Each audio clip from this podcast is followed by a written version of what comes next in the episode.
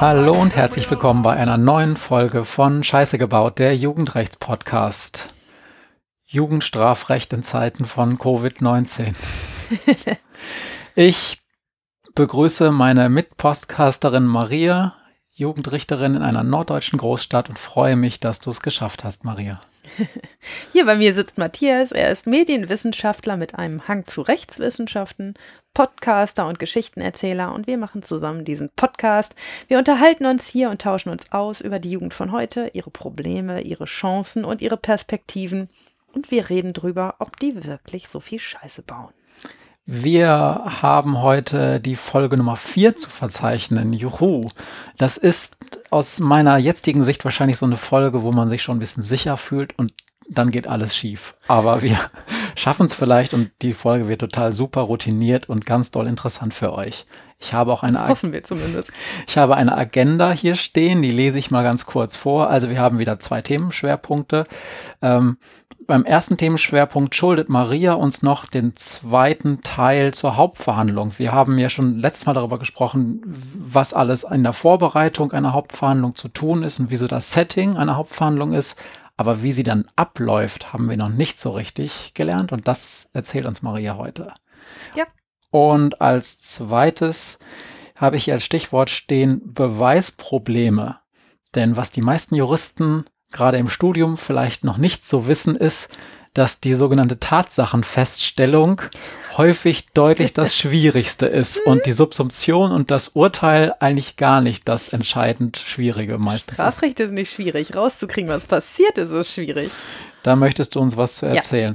Ja. Ähm, ich habe ein bisschen Feedback eingesammelt, ähm, habe ein paar Podcast-Tipps für euch gesammelt und wenn wir am Ende noch ein bisschen Zeit haben, schieben wir noch spontan ein weiteres Thema ein. Das erzähle ich aber jetzt noch nicht. Nachher schaffen wir das nicht mehr. Und du hast mir eben auf meinen Zettel geschrieben, du wolltest noch was zu einem Video sagen. Ja, wir haben ja bereits in der Nullnummer und auch in den letzten Folgen oder der letzten Folge über diese komische EU-Richtlinie gesprochen. 2016-800 heißt die. Und die hat im Dezember zu einem Gesetz zur Stärkung der Verfahrensrechte von Beschuldigten im Jugendstrafverfahren geführt. Und das sind wirklich ganz viele Änderungen des JGG, so nennen wir das Jugendgerichtsgesetz. Und das betrifft mich ziemlich, weil ich jeden Tag damit arbeite. Mit diesem Gesetz. Ich arbeite auch mit anderen Gesetzen, mit dem Strafgesetzbuch und mit der Strafprozessordnung und mit dem Betäubungsmittelgesetz und noch mit ein paar anderen. Aber darüber sollten wir vielleicht ein anderen Mal reden. Ähm, aber diese Gesetzesänderungen im JGG, die waren ganz schön umfangreich und Matthias findet das Ganze super spannend und ich finde das zumindest für Nichtjuristen schrecklich langweilig. Und deshalb haben wir endlich das versprochene Tutorial-Video gedreht, ähm, wo ich ganz kurz, ganz kurz ist gut, also so in 16 Minuten erkläre, was die Hauptänderungen dieses Gesetzes sind und was sich in der Praxis verändert. Und wir haben das in den sozialen Kanälen schon verbreitet. Aber auch hier, also wenn ihr aus welchen Gründen auch immer gerne einsteigen möchtet in die Tiefen der Änderungen des Jugendgerichtsgesetzes, dann findet ihr in den Show Notes einen Link dazu. Und das erscheint übrigens auch auf der Seite der DVJJ. Das ist die Deutsche Vereinigung für Jugendgerichte und Jugendgerichtshilfen. Ich arbeite damit. Und auf der Seite findet man dieses Video und auch noch interessante andere Tutorial-Videos rund um das Thema Jugendstrafrecht. Ich glaube, ich habe auch schon in der Nullnummer oder in der ersten Folge ein oder zwei dieser Tutorials äh, erwähnt. Da ging es zum Beispiel um die Grundlagen der Kriminologie. Was wissen ah, ja, wir? richtig. Über? Frank Neubacher hast erzählt, ja. Genau. Stimmt. Ja. Da, also ich finde, es ist ganz gut geworden. Ich bin da nur für die technische Umsetzung zuständig gewesen.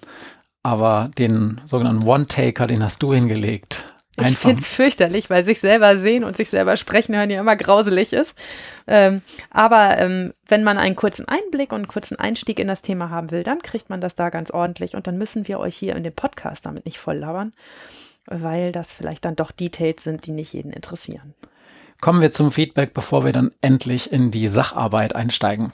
Ähm, die Folge die wir zuletzt hatten, Kevin haben wir die genannt, hat relativ viel Eindruck gemacht. Ich habe ausschließlich positive beziehungsweise betroffene Kommentare bekommen, wo ganz viele geschrieben haben, mein Gott, was ist das eigentlich für ein Schicksal? Und viele haben gefragt, ob das selbst, ob das gebastelt war oder ob es ein echter Fall war. Das war ein echter Fall. Kevin gibt es wirklich. Kevin heißt anders und einige ganz kleine Dinge, an denen Kevin sich selber eventuell wiedererkennen könnte, habe ich verändert und ein bisschen gemischt sozusagen. Aber ähm, es ist ein echter Fall und es ist ein echtes Schicksal. Ja. Und dann habe ich bei einem lokalen Podcaster-Treffen eine Bemerkung bekommen, die ich ganz lustig fand. Da sagte mir nämlich jemand, ähm, ich habe euren Podcast gehört und mich hat das so erinnert an eine Fernsehserie, die ich früher geguckt habe. die, er, wusste, er wusste aber gar nicht mehr, wie die hieß. Und dann habe ich gefragt, meinst du vielleicht für alle Fälle Amy oder Judging Amy auf Englisch? Die lief mal auf Vox und dann sagt er, ja, genau. Daran hat mich das erinnert. Maria, kennst du für alle Fälle Amy? Ja, natürlich kenne ich für alle Fälle Amy.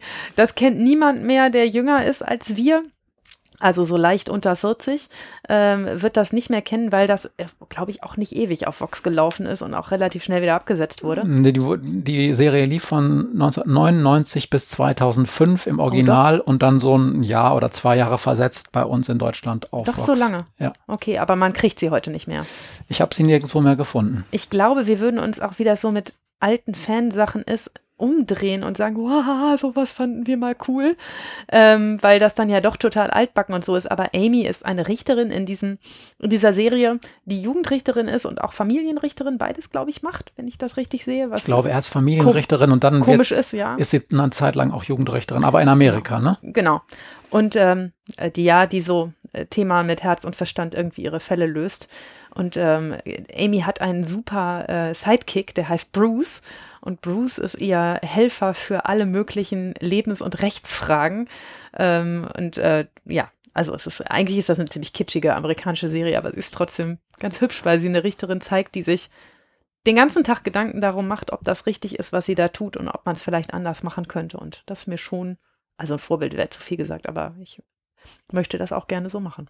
Ja, äh, interessant ist, dass sie auch noch, dass sie nicht alleine wohnt, sondern sie zieht quasi aus der Großstadt zurück in ihre Heimatstadt bei ihrer Mutter ein. Und ihre Mutter ist nämlich selber auch im ähm, in, in dem Bereich tätig, die ist nämlich Sozialarbeiterin im Jugendamt und die hat, die schleppt quasi die ganze Zeit irgendwelche hilfsbedürftigen Jugendliche an und das ist sozusagen der zweite Erzählstrang. Und was noch ganz interessant ist, ich habe dann auf Wikipedia nachgelesen, dass die Geschichte oder die Figur der Amy, die da berichtet wird, ähm, auf der Figur der Mutter der Schauspielerin, die Amy spielt, beruht. Die übrigens auch tatsächlich Amy heißt, ne? Die Schauspielerin. Wobei ich gar nicht genau weiß, ob es da um die Richterin geht oder um die Mutter der Richterin. Okay. Aber ich glaube, es geht mhm. um die Richterin. Okay. Ja, wir haben äh, auf jeden Fall, oder du hast dich auf jeden Fall sehr gefreut und du hast diese Serie, wenn ich das richtig rechne, wahrscheinlich genau während deines Jurastudiums immer geschaut, oder? Ich weiß zwar nicht, ob ich da wirklich Zeit zum Fernsehgucken hatte, aber ähm, also in meiner äh, Retrospektive ist das, ist das alles eine Zeit gewesen, in der ich ausschließlich gelernt habe und selbstverständlich nie Fernsehen geguckt habe. Aber wenn du sagst, sie ist in der Zeit gelaufen, dann werde ich sie in der Zeit geguckt haben. Ja, Denn da haben wir noch nicht aufgezeichnet oder Netflix gehabt oder sonst irgendwelche schönen Dinge. Ja, so wird das wohl gewesen sein. Mhm. Ähm, dann haben einige von euch uns, ich glaube, unabhängig voneinander auf einen Tweet von Rechtsanwalt Andreas Hüttel aufmerksam gemacht, der etwas getweetet hat über ähm, Polizei versus Erziehungsgedanke äh, im Jugendstrafrecht. Möchte ich jetzt inhaltlich nicht drauf eingehen. Vielen Dank dafür. Das ist ein riesiges Thema. Machen wir irgendwann demnächst mal eine eigene Sendung zu. Ja. Und dann fangen wir endlich an mit unserem ersten Schwerpunkt. Und dieser erste Schwerpunkt ist das, was ich schon gesagt habe, Ablauf der Hauptverhandlung, zweiter Teil. Es geht live, die Hauptverhandlung fängt an und Maria hat mir gesagt, sie will das wieder an einem Fall entlang erzählen. Genau, der ist nicht spektakulär, das ist jetzt nur so ein Standardfall, der jeden Tag bei mir so passieren könnte. Auch auch passiert ist, aber ähm, äh, der, der sozusagen auch alle zwei Wochen vorkommen könnte, so wie er gestaltet ist. Ich erzähle euch was darüber, wie die Hauptverhandlung abläuft und dazu muss man als erstes wissen, dass wir eine Verhandlung vor dem Strafgericht oder vor dem Jugendgericht Hauptverhandlung nennen und manchmal auch Sitzung.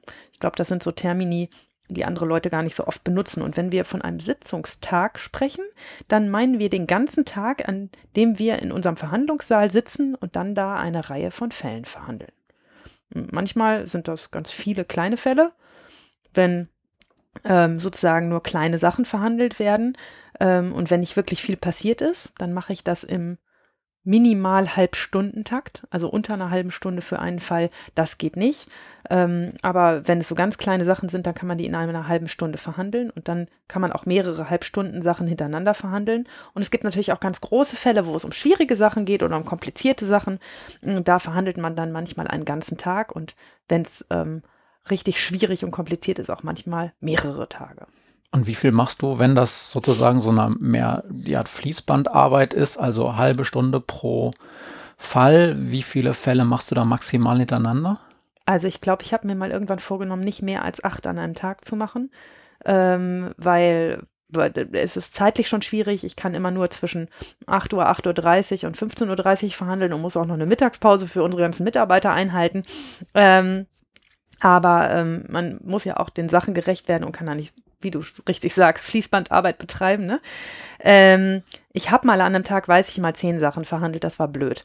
Da, ähm, da fällt es einem dann am Ende, wenn man zehn Urteile schreibt, auch schwer, sich an die Einzelheiten des einzelnen Falls zu erinnern. Und das ist dann wirklich ein bisschen too much. Und da weiß ich noch, habe ich mir damals vorgenommen, ey, mehr als acht sollten es nicht sein. Kommt bei mir aber im Moment auch nicht so häufig vor. Ähm, ich versuche das immer auf zwei Tage zu splitten und dann nicht so viele schrecklich viele Dinge an einem Tag zu machen. Du hast uns letztes Mal schon erzählt, wer da so alles anwesend ist bei so einer Verhandlung. Hast eben gesagt, wir sitzen da. Sitzen da also mehrere Leute zusammen über mehrere Fälle hinweg? Also denn die Anwälte werden ja wahrscheinlich wechseln, mhm. oder? Die Angeklagten wechseln und die Anwälte wechseln. Ähm, der, die Protokollkraft bleibt dieselbe, der Richter bleibt derselbe und eigentlich auch bleibt der Staatsanwalt oder die Staatsanwältin äh, der oder dieselbe. Und die kommen dann für einen ganzen Tag und wir verhandeln einfach alle Fälle gemeinsam. Ähm, die Jugendgerichtshilfe, die ja für den Jugendlichen da ist, die haben eigene Zuständigkeit. Natürlich ist es immer schlau, wenn auch der Jugendgerichtshelfer da ist, der auch mit dem Jugendlichen vorher geredet hat. Und dann ist es schlau, wenn der auch kommt.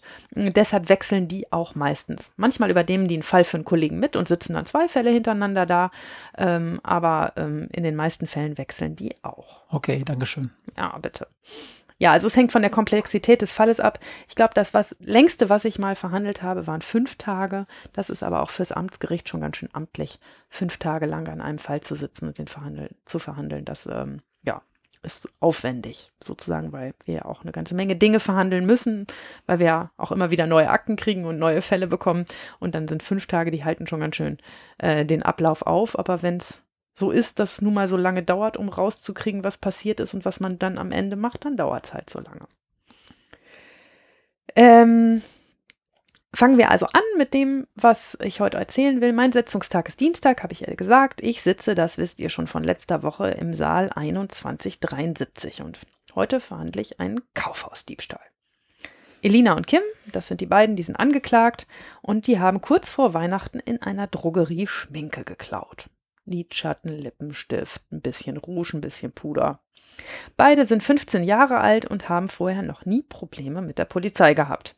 Und bei der Polizei haben sie behauptet, dass sie ja vorhatten, die Sachen zu bezahlen, die in ihren Handtaschen gelandet sind, aber dass sie, als sie an der Kasse vorbeiliefen, ohne die Waren dahin zu legen und zu bezahlen, so ins Quatschen vertieft waren, dass sie aus Versehen da einfach weiter dran lang gegangen sind und dass das überhaupt gar keine Absicht war, dass sie die Sachen mitgenommen haben. Die Sitzung fängt an, ich gehe in den Sitzungssaal, meistens bin ich schon da, und sie fängt an mit dem Aufruf der Sache. Das heißt, die Protokollkraft spricht in ihr Mikrofon und ruft die Sache auf. Die sagt also, dass jetzt die Verhandlung in der 9 Uhr Sache beginnt.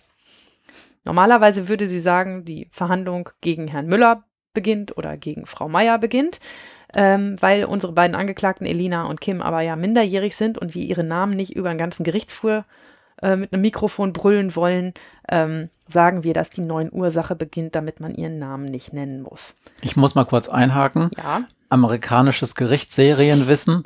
Da ist es meistens so, da sitzen da dann schon alles und dann kommt der Gerichtsdiener und sagt, jetzt kommt, ich weiß nicht genau, was da die Bezeichnung für den Richter, die Richterin ist.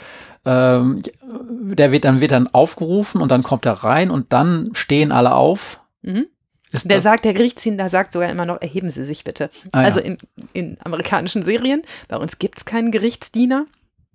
Ähm, Und das ist bei uns vom Landgericht so und auch natürlich vom Oberlandesgericht. Da sitzen dann immer schon alle und dann, weil das immer mehrere Richter sind, sitzen die in so einem Nebenzimmer und wenn dann alle da sind und sich alle eingefunden haben, dann kommen die rein und dann stehen alle auf. Das ist bei mir auch so, wenn ich mit Schöffen verhandle. Ich finde das aber immer ein bisschen albern, wenn die Leute aufstehen, wenn man reinkommt. Das soll so eine Ehrwürdigkeit des Gerichtes deutlich machen. Aber wir sind am Amtsgericht ja eher das Brot- und Buttergeschäft und da, wo das echte Leben tobt ähm, und nicht da, wo man deutlich machen muss, dass alle so wahnsinnig viel Ehrfurcht vor dem Gericht haben. Deshalb sage ich immer, wenn ich reinkomme, bitte bleiben Sie sitzen, weil mir das zu blöd ist, wenn alle aufstehen. Okay, aber du bleibst dann auch, ähm, wenn der zweite Fall aufgerufen wird. Da bleibe ich sitzen, ja, ja, ja. Dann also, kommen die Leute, kleckern einfach rein und wenn alle da sind, fangen wir an. Mhm. Das ähm, ist auch nicht immer der Fall, dass immer gleich alle von Anfang an da sind. Manchmal muss man, einige muss man mit der Polizei abholen, damit sie auch wirklich kommen, ähm, wenn sie dann einfach nicht erscheinen. Und ähm, auf andere muss man ein bisschen länger warten. Und im Moment gibt es in meinem Gericht ganz viele Personenkontrollen ähm, wegen der Sicherheit. Ähm, ja, ist jetzt ein großes Gericht ähm, und da wird ganz oft kontrolliert, ähm, wie am Flughafen sozusagen mit so einer Schleuse. Und manchmal hängen die Leute auch einfach eine halbe Stunde in dieser Warteschlange fest und dann warten wir halt. Okay. Also, weiter geht's. Ja. Elina sitzt als erste auf dem Stuhl auf der Anklagebank und Kim sitzt neben ihr und ich fange an mit Elina und ihren Personalien. Ich frage sie also, wie sie heißt, wann sie Geburtstag hat, wo sie wohnt. Und dann, wenn wir das alles abgehakt haben, fange ich an, sie zu fragen, was sie gerade macht, ob sie zur Schule geht, wenn sie, wenn sie zur Schule geht, was ihre Lieblingsfächer sind, ob sie noch bei ihren Eltern wohnt oder schon irgendwo alleine wohnt und ob sie Geschwister hat, ob sie ein eigenes Zimmer für sich hat. Das sind alles so Sachen, die ich frage.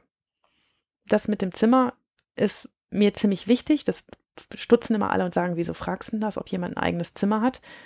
Ähm, ich finde das ziemlich erstaunlich, aber so über den Daumen gepeilt, die Hälfte meiner Angeklagten vor Gericht, die ja immerhin alle mindestens 14 Jahre alt sind, hat kein eigenes Zimmer.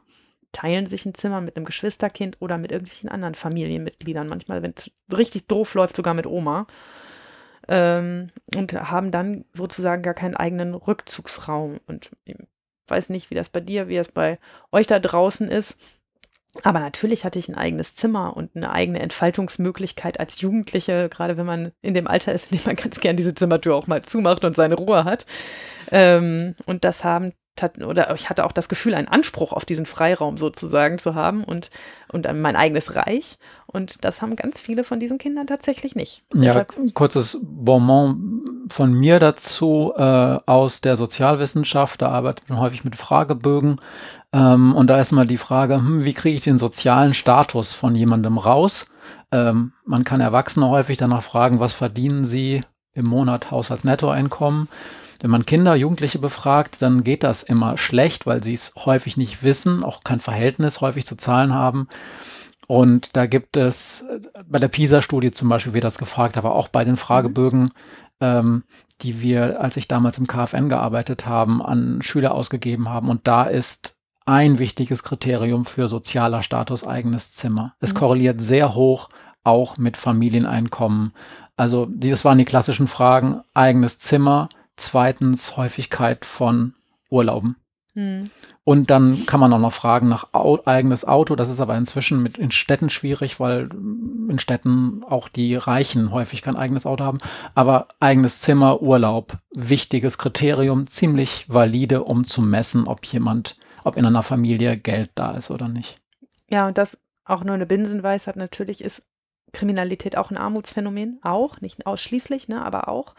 Ähm, und wir haben es ganz, ganz häufig mit jungen Menschen zu tun, die zumindest in Situationen aufwachsen, die mit meiner Situation als Jugendlicher überhaupt nicht vergleichbar waren. Was mir ganz viel abverlangt an mich in die hinein zu versetzen, weil das, was ich gelernt habe als Jugendliche und wie mein Leben so aussah und was bei mir die Prioritäten waren, das stimmt mit dem einfach überhaupt nicht überein, was bei diesen Jugendlichen los ist. Und da muss man sich ein bisschen drauf einlassen. Ähm, aber mir ist das immer wichtig, danach zu fragen, um sozusagen einen Eindruck zu bekommen, in was für Situationen lebt da ein junger Mensch eigentlich. Nun gut, ähm, wenn ich ganz genug genau weiß, was mit Elina ist, ich frage Kim dasselbe. Und äh, wenn ich dann genug weiß und das Gefühl habe, okay, jetzt können wir mal anfangen in der Sache, steht der Staatsanwalt auf und verliest die Anklage. Ähm, in einer Anklageschrift steht drin, was dem Jugendlichen oder dem Heranwachsenden, der da ist, vorgeworfen wird. Ähm, und das muss vorgelesen werden. Ohne das geht's nicht.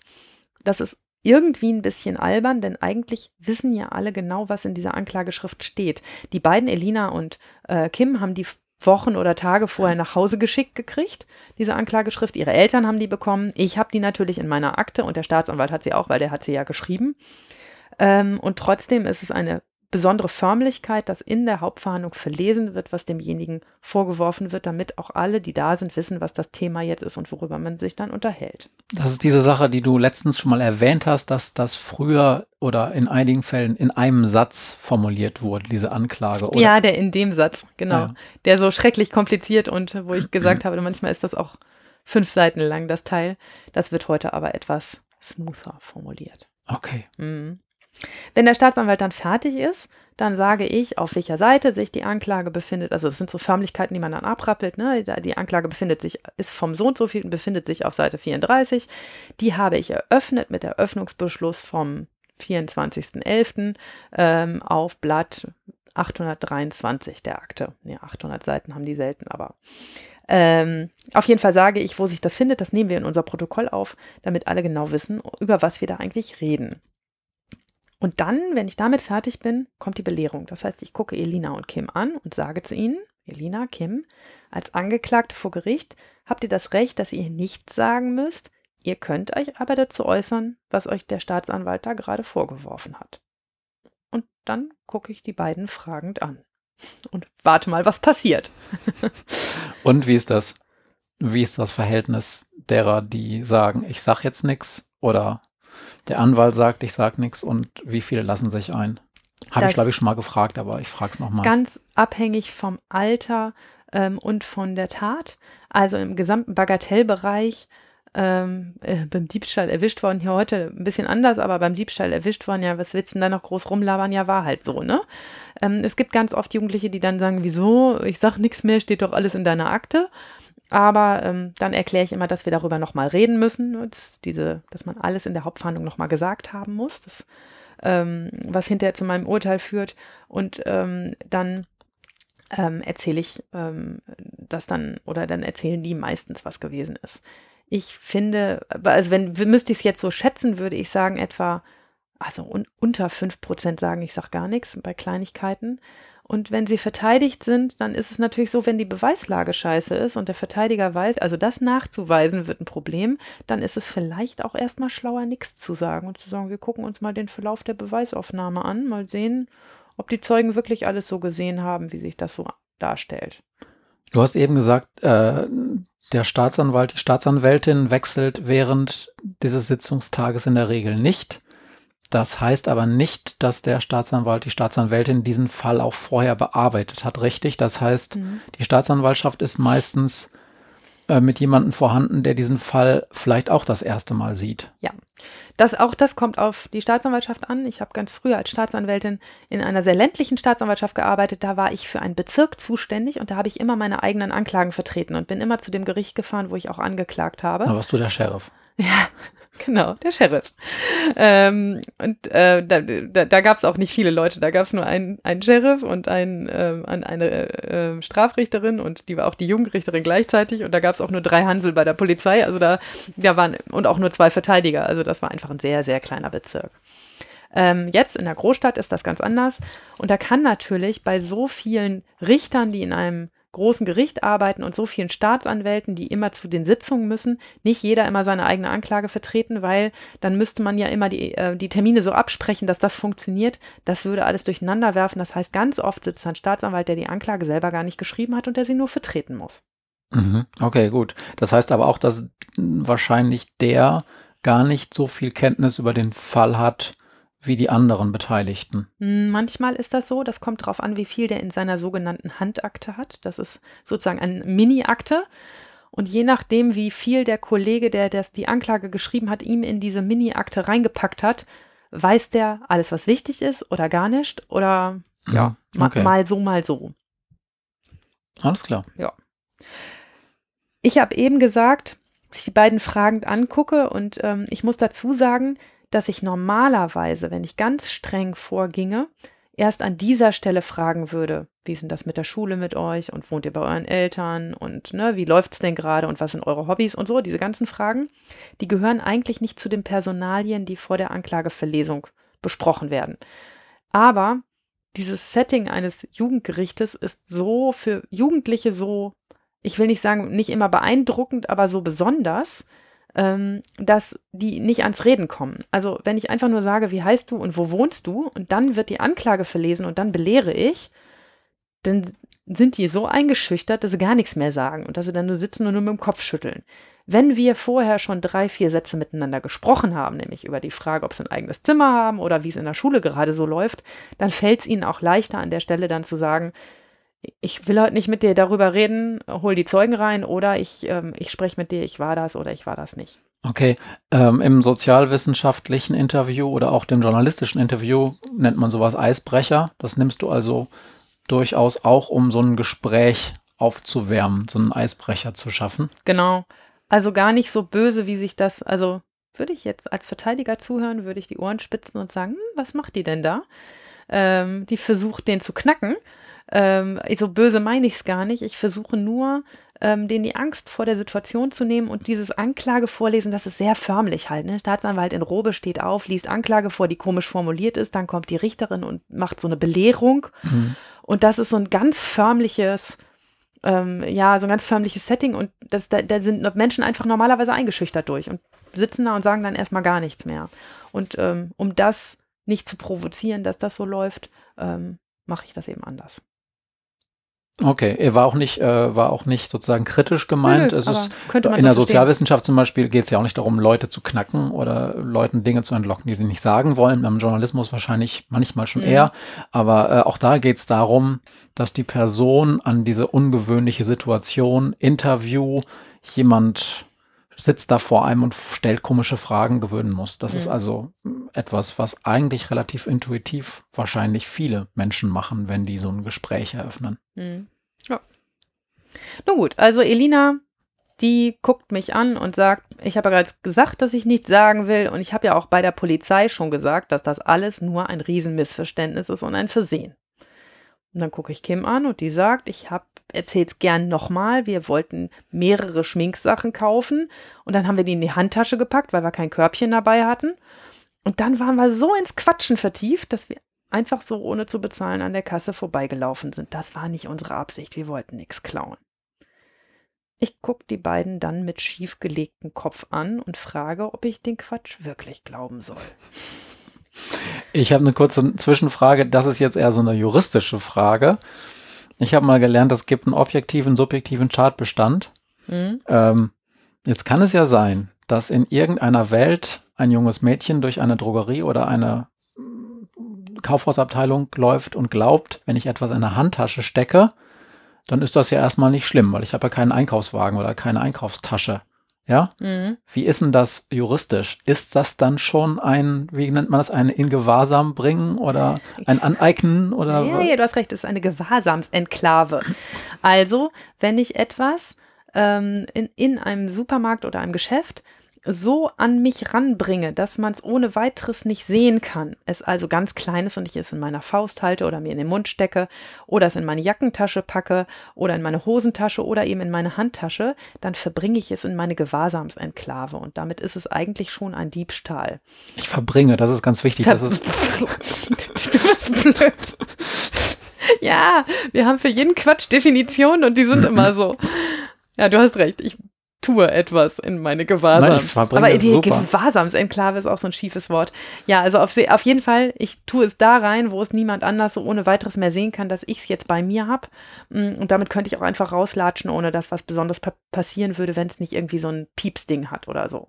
Aber nochmal äh, nachgefragt, äh, sobald ich das da reinstecke und ich bin sozusagen noch vor der Kasse, mhm. ist das dann schon schlimm?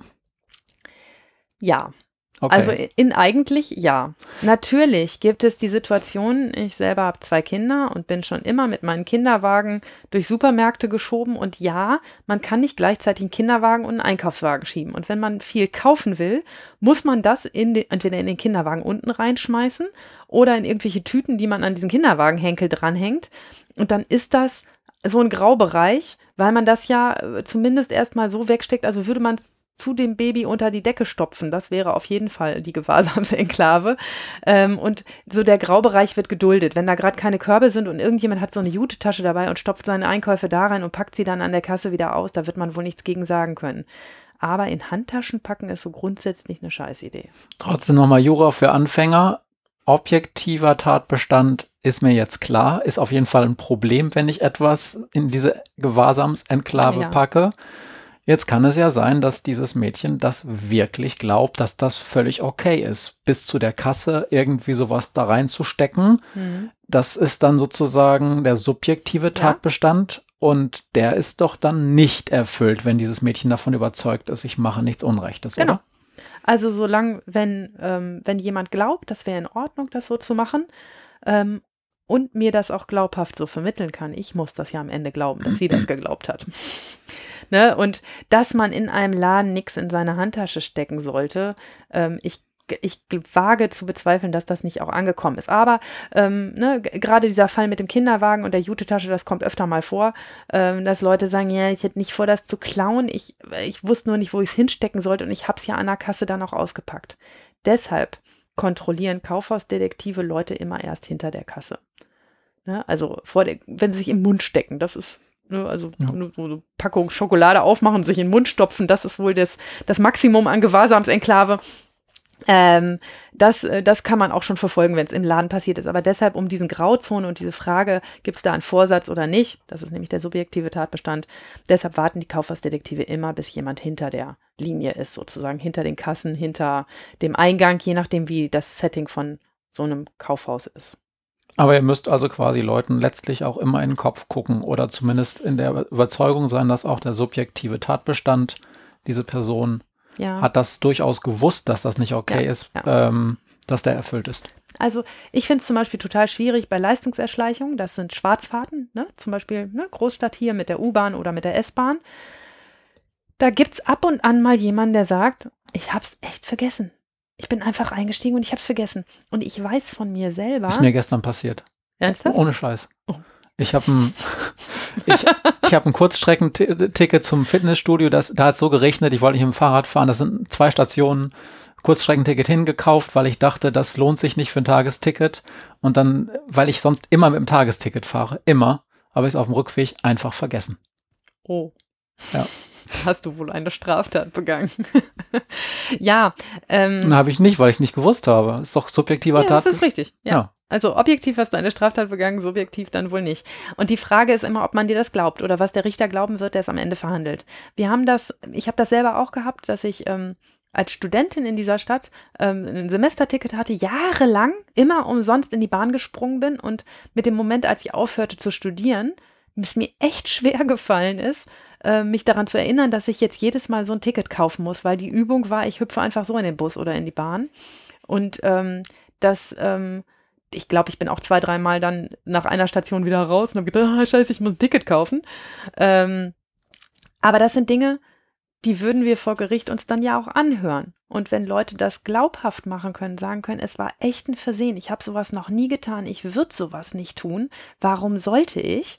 Ähm, ich habe es wirklich vergessen, dann glauben wir das auch. Das Problem ist, dass die Leute, die wir da stehen haben, meistens schon fünfmal vorher schwarz gefahren sind. Und jemand, der fünfmal vorher schwarz gefahren ist, da denke ich, Obacht, ja, der sollte sein Hirn anstellen. Wenn in ein, ja, auch die Situation ist ja super peinlich, wenn einen so ein Kontrolleur da rauszieht ne, und sagt, "Mm, du hast kein Ticket, ich hätte dich jetzt gern mal draußen gesprochen. Da gucken einem dann alle zu. Das ist eine Situation, die merkt man sich dann schon. Und wenn das dann das sechste Mal passiert, stelle ich mir so die Frage, ob das wirklich aus Versehen war. Da ich verstehe das richtig, dass wahrscheinlich beim ersten Mal kontrolliert werden, die Kontrolleure das nicht sofort an die Staatsanwaltschaft weitergeben oder wie ist das? Das ist von Stadt zu Stadt unterschiedlich. Es gibt da Policies der unterschiedlichen ähm, Unternehmen und Organisationen. Ich meine zum Beispiel, dass die Deutsche Bahn vor zwei Jahren, drei Jahren beschlossen hat, jetzt einfach immer alles anzuzeigen, äh, wenn einer da ohne Ticket in der Bahn sitzt, also ähm, in der Eisenbahn. Ähm, Aber das heißt ja nicht, dass wir es nicht auch glauben, dass das mal, wenn irgendwas war oder der Staatsanwalt auch die Akte sieht und denkt, okay, der Typ heißt Matthias, der ist 41, der hat noch nie vorher eine Straftat begangen und der hat hier nichts in, in meiner Liste. Warum sollte das gelogen sein, wenn der sagt, ich kaufe immer ein normales Ticket und jetzt habe ich ein Kurzstreckenticket? Tut mir leid, ich habe es vergessen. Ich frage mich gerade, was die bei Uli Hoeneß gedacht haben, als der die Steuern hinterzogen hat. der ist nämlich schon deutlich älter gewesen, hat vorher auch noch nicht so richtig viel. Naja, anderes Thema. Aber jetzt andere sag mal, Straftat. Ja, andere Staat. Äh, aber jetzt sag mal, äh, ich habe gestern dann einfach, äh, weil ich schlechtes Gewissen habe, mein äh, Kurzstreckenticket dann noch gekauft, obwohl ich schon lange wieder Oh, ausgestiegen war. Ja. So, äh, wie ist das jetzt hier? Wie heißen deine beiden Mädels? Elina und Kim. Wenn die das jetzt auf der Straße gemerkt hätten und die wären dann zurückgegangen, also Ja. hätten oh, und wären dann zurückgegangen, also das Ja. nennt man Rücktritt. Ist das so? Ist das ein Rücktritt? Ist das ein wirksamer Rücktritt? Weiß man, ja. Ja, keine Ahnung. Also man kann auf jeden Fall, ähm, nee, die Tat ist schon vollendet, war, nee, die ist vollendet, da kann man nicht so richtig von zurücktreten, aber das ist ja sowas wie tätige Reue, wenn man was sofort zurückbringt und sagt, hier, das war ein Versehen. Mhm. Wer sollte dann eine Strafanzeige schreiben? Ich meine, wer, wer latscht denn ernsthaft zurück und sagt, ne, ich habe hier, es ist ein Versehen begangen. Ich habe das einmal gemacht im Supermarkt. Da ist mir so ein Mini-Fläschchen Öl unter meinen, unter meinen Korb drunter gerollt und dann habe ich es beim Ist klar. und dann habe ich es, ja, genau wie du, genauso gruselig, bin dann ähm, äh, zum Auto gegangen, habe die in den Korb eingeladen, habe dieses Fläschchen gefunden und bin dann tatsächlich mit diesem Fläschchen runter zur Kasse und habe gesagt, das habe ich eben vergessen, ich muss das noch bezahlen. Und natürlich wirft einem dann keiner einen Diebstahl vor, wenn man ja gerade das Gegenteil von einem Diebstahl macht, nämlich zurückgehen und es bezahlen. Okay, also ich frage mal juristisch nicht nach, was denn das dann juristisch trotzdem Mhm. wäre. Ähm, fang, machen wir weiter, wir sind mitten in der Hauptverhandlung immer noch. also die, ich lege den Kopf schief und frage, ob ich den Quatsch wirklich glauben soll und die beiden nicken heftig und sagen, nee, sie würden niemals was klauen. Und nach meinen Fragen ist dann der Staatsanwalt dran. Es gibt eine Reihenfolge. Erst fragt das Gericht, dann fragt der Staatsanwalt, dann fragt der Verteidiger und dann darf auch der Angeklagte noch fragen, wenn es einen Verteidiger gibt, der Verteidiger. Ne? Ähm, auch er fragt nochmal, ob das ihr Ernst ist und ob sie dabei bleiben wollen und die beiden bleiben bei ihrer Geschichte. Dann habe ich ja vorher schon geahnt, dass das Ganze vielleicht nicht so einfach werden würde, weil die das ja schon vorher erzählt haben. Und dann rufe ich den Zeugen auf. Das ist der Ladendetektiv, der heißt Herr Hofreiter. Und ähm, in der Akte steht, dass er die beiden beim Diebstahl beobachtet hat. Also kommt der Hofreiter rein, sagt, wie alt er ist, was er von Beruf ist, wo er wohnt und dass er mit den beiden nicht verwandt und verschwägert ist. Das frage ich immer, weil dann hätte er ein besonderes Aussageverweigerungsrecht. Und dann sage ich zu ihm, Herr Hofreiter, Sie sind hier heute als Zeuge vor Gericht erschienen. Als Zeuge vor Gericht muss man die Wahrheit sagen. Sie dürfen nichts verschweigen oder hinzufügen. Und wenn Sie sich an irgendetwas nicht mehr genau erinnern, dann ist das nicht schlimm, aber sagen Sie es bitte, wenn Sie sich nicht erinnern. Sie dürfen mich auf gar keinen Fall anlügen, denn wenn Sie das tun würden, dann wäre das eine eigene Straftat und die würde sehr hart bestraft werden. Ich sage das nicht, weil ich Ihnen misstraue, sondern weil ich das jedem hier so sage. Darf ich kurz was dazwischen Ja. fragen? Ähm, in deutschen Gerichten steht man ja nicht unter Eid. Ja? Also in Amerika ist das immer dann gleich, dass man irgendwie die Zeugen vereidigt. Das ist bei dem ja nicht der Fall. Also, ne? Mhm. Aber es ist trotzdem eine Straftat, wenn er die Unwahrheit sagt. Eine Falschaussage vor Gericht ist eine Straftat. Mhm. Ähm, die wird nur nicht so hart bestraft wie ein Meineid, also ein falscher Eid vor Gericht. Das ist, man kann einen Zeugen, wenn er dann ausgesagt hat, am Ende auch noch vereidigen ähm, und ihm einen Eid abnehmen und dann wird es, ein Min- Meineid wird mit einer Mindeststrafe von einem Jahr bestraft. Also das ist ein Verbrechen und dafür gibt es mindestens ein Jahr Freiheitsstrafe, wenn man Meineid leistet. Okay, aber in der Regel wird niemand bei dir vereidigt. Ja, es gibt ganz seltsame Vereidigungsregeln, ähm, dass man jemanden nicht vereidigen darf, wenn man schon ahnt, dass der lügt. Also ihn nicht sehenden Auges in einen Meineid laufen lassen darf. Und warum sollte ich sonst jemanden vereidigen, außer ich will festklopfen, dass der wirklich ähm, mir wirklich die Wahrheit sagt. Und das, dazu habe ich ja nur Anlass, wenn ich auch daran zweifle, was er da tut. Das heißt, die Situation, zu einem Eid zu kommen, ist nicht so häufig. Es gibt mal ab und an die Situation, dass ein Verteidiger sagt, ich hätte gern, dass der Zeuge das beeidet, was er da gesagt hat. Ähm, ich äh, hätte das gerne ins Protokoll aufgenommen. Das ist äh, dann ja aber auch keine schlaue Taktik, denn es ist ja nur eine Bekräftigung dessen, Hm. was der Zeuge sagt.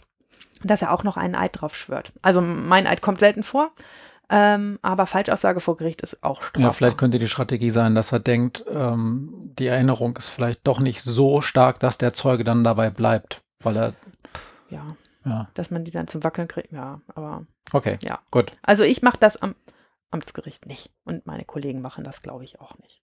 Zeugen vereidigen. Ziemlich selten.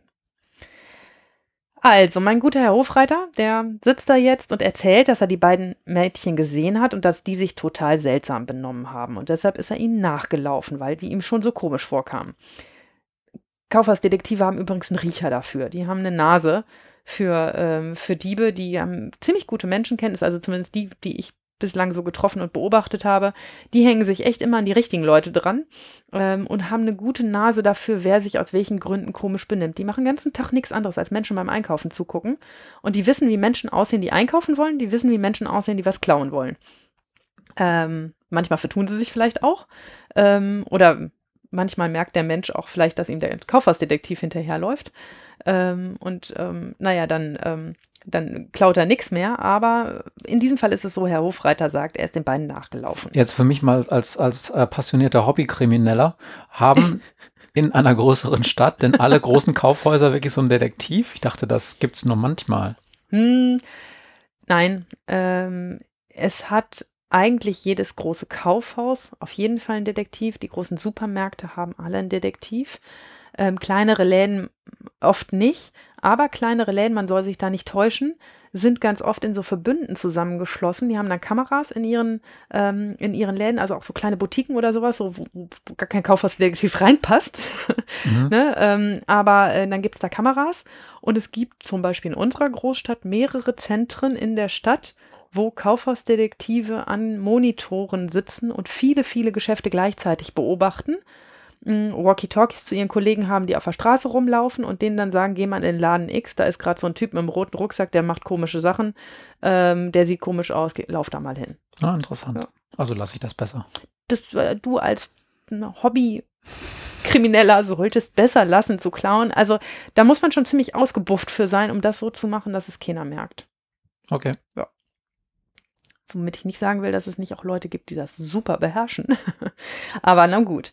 Äh, so einfach wie das, man, man denkt immer, es ist so leicht. Ich gehe mit dem Ding in die Kabine und dann mache ich das, das, das Sicherungsdings da ab und dann ziehe ich mir die Hose unten drunter und wer soll denn das merken?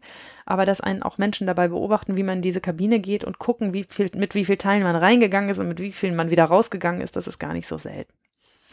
Nun gut, also unsere beiden Mädchen, sagt Herr Hofreiter, die haben sich seltsam benommen, ich bin denen hinterhergelaufen und die haben dann mehrere Schminksachen aus den Regalen genommen und sind dann mit den Schminksachen in die Tierfutterabteilung gegangen. Und in dem Gang für Tierfutter haben die sich zwischen zwei Säulen gestellt.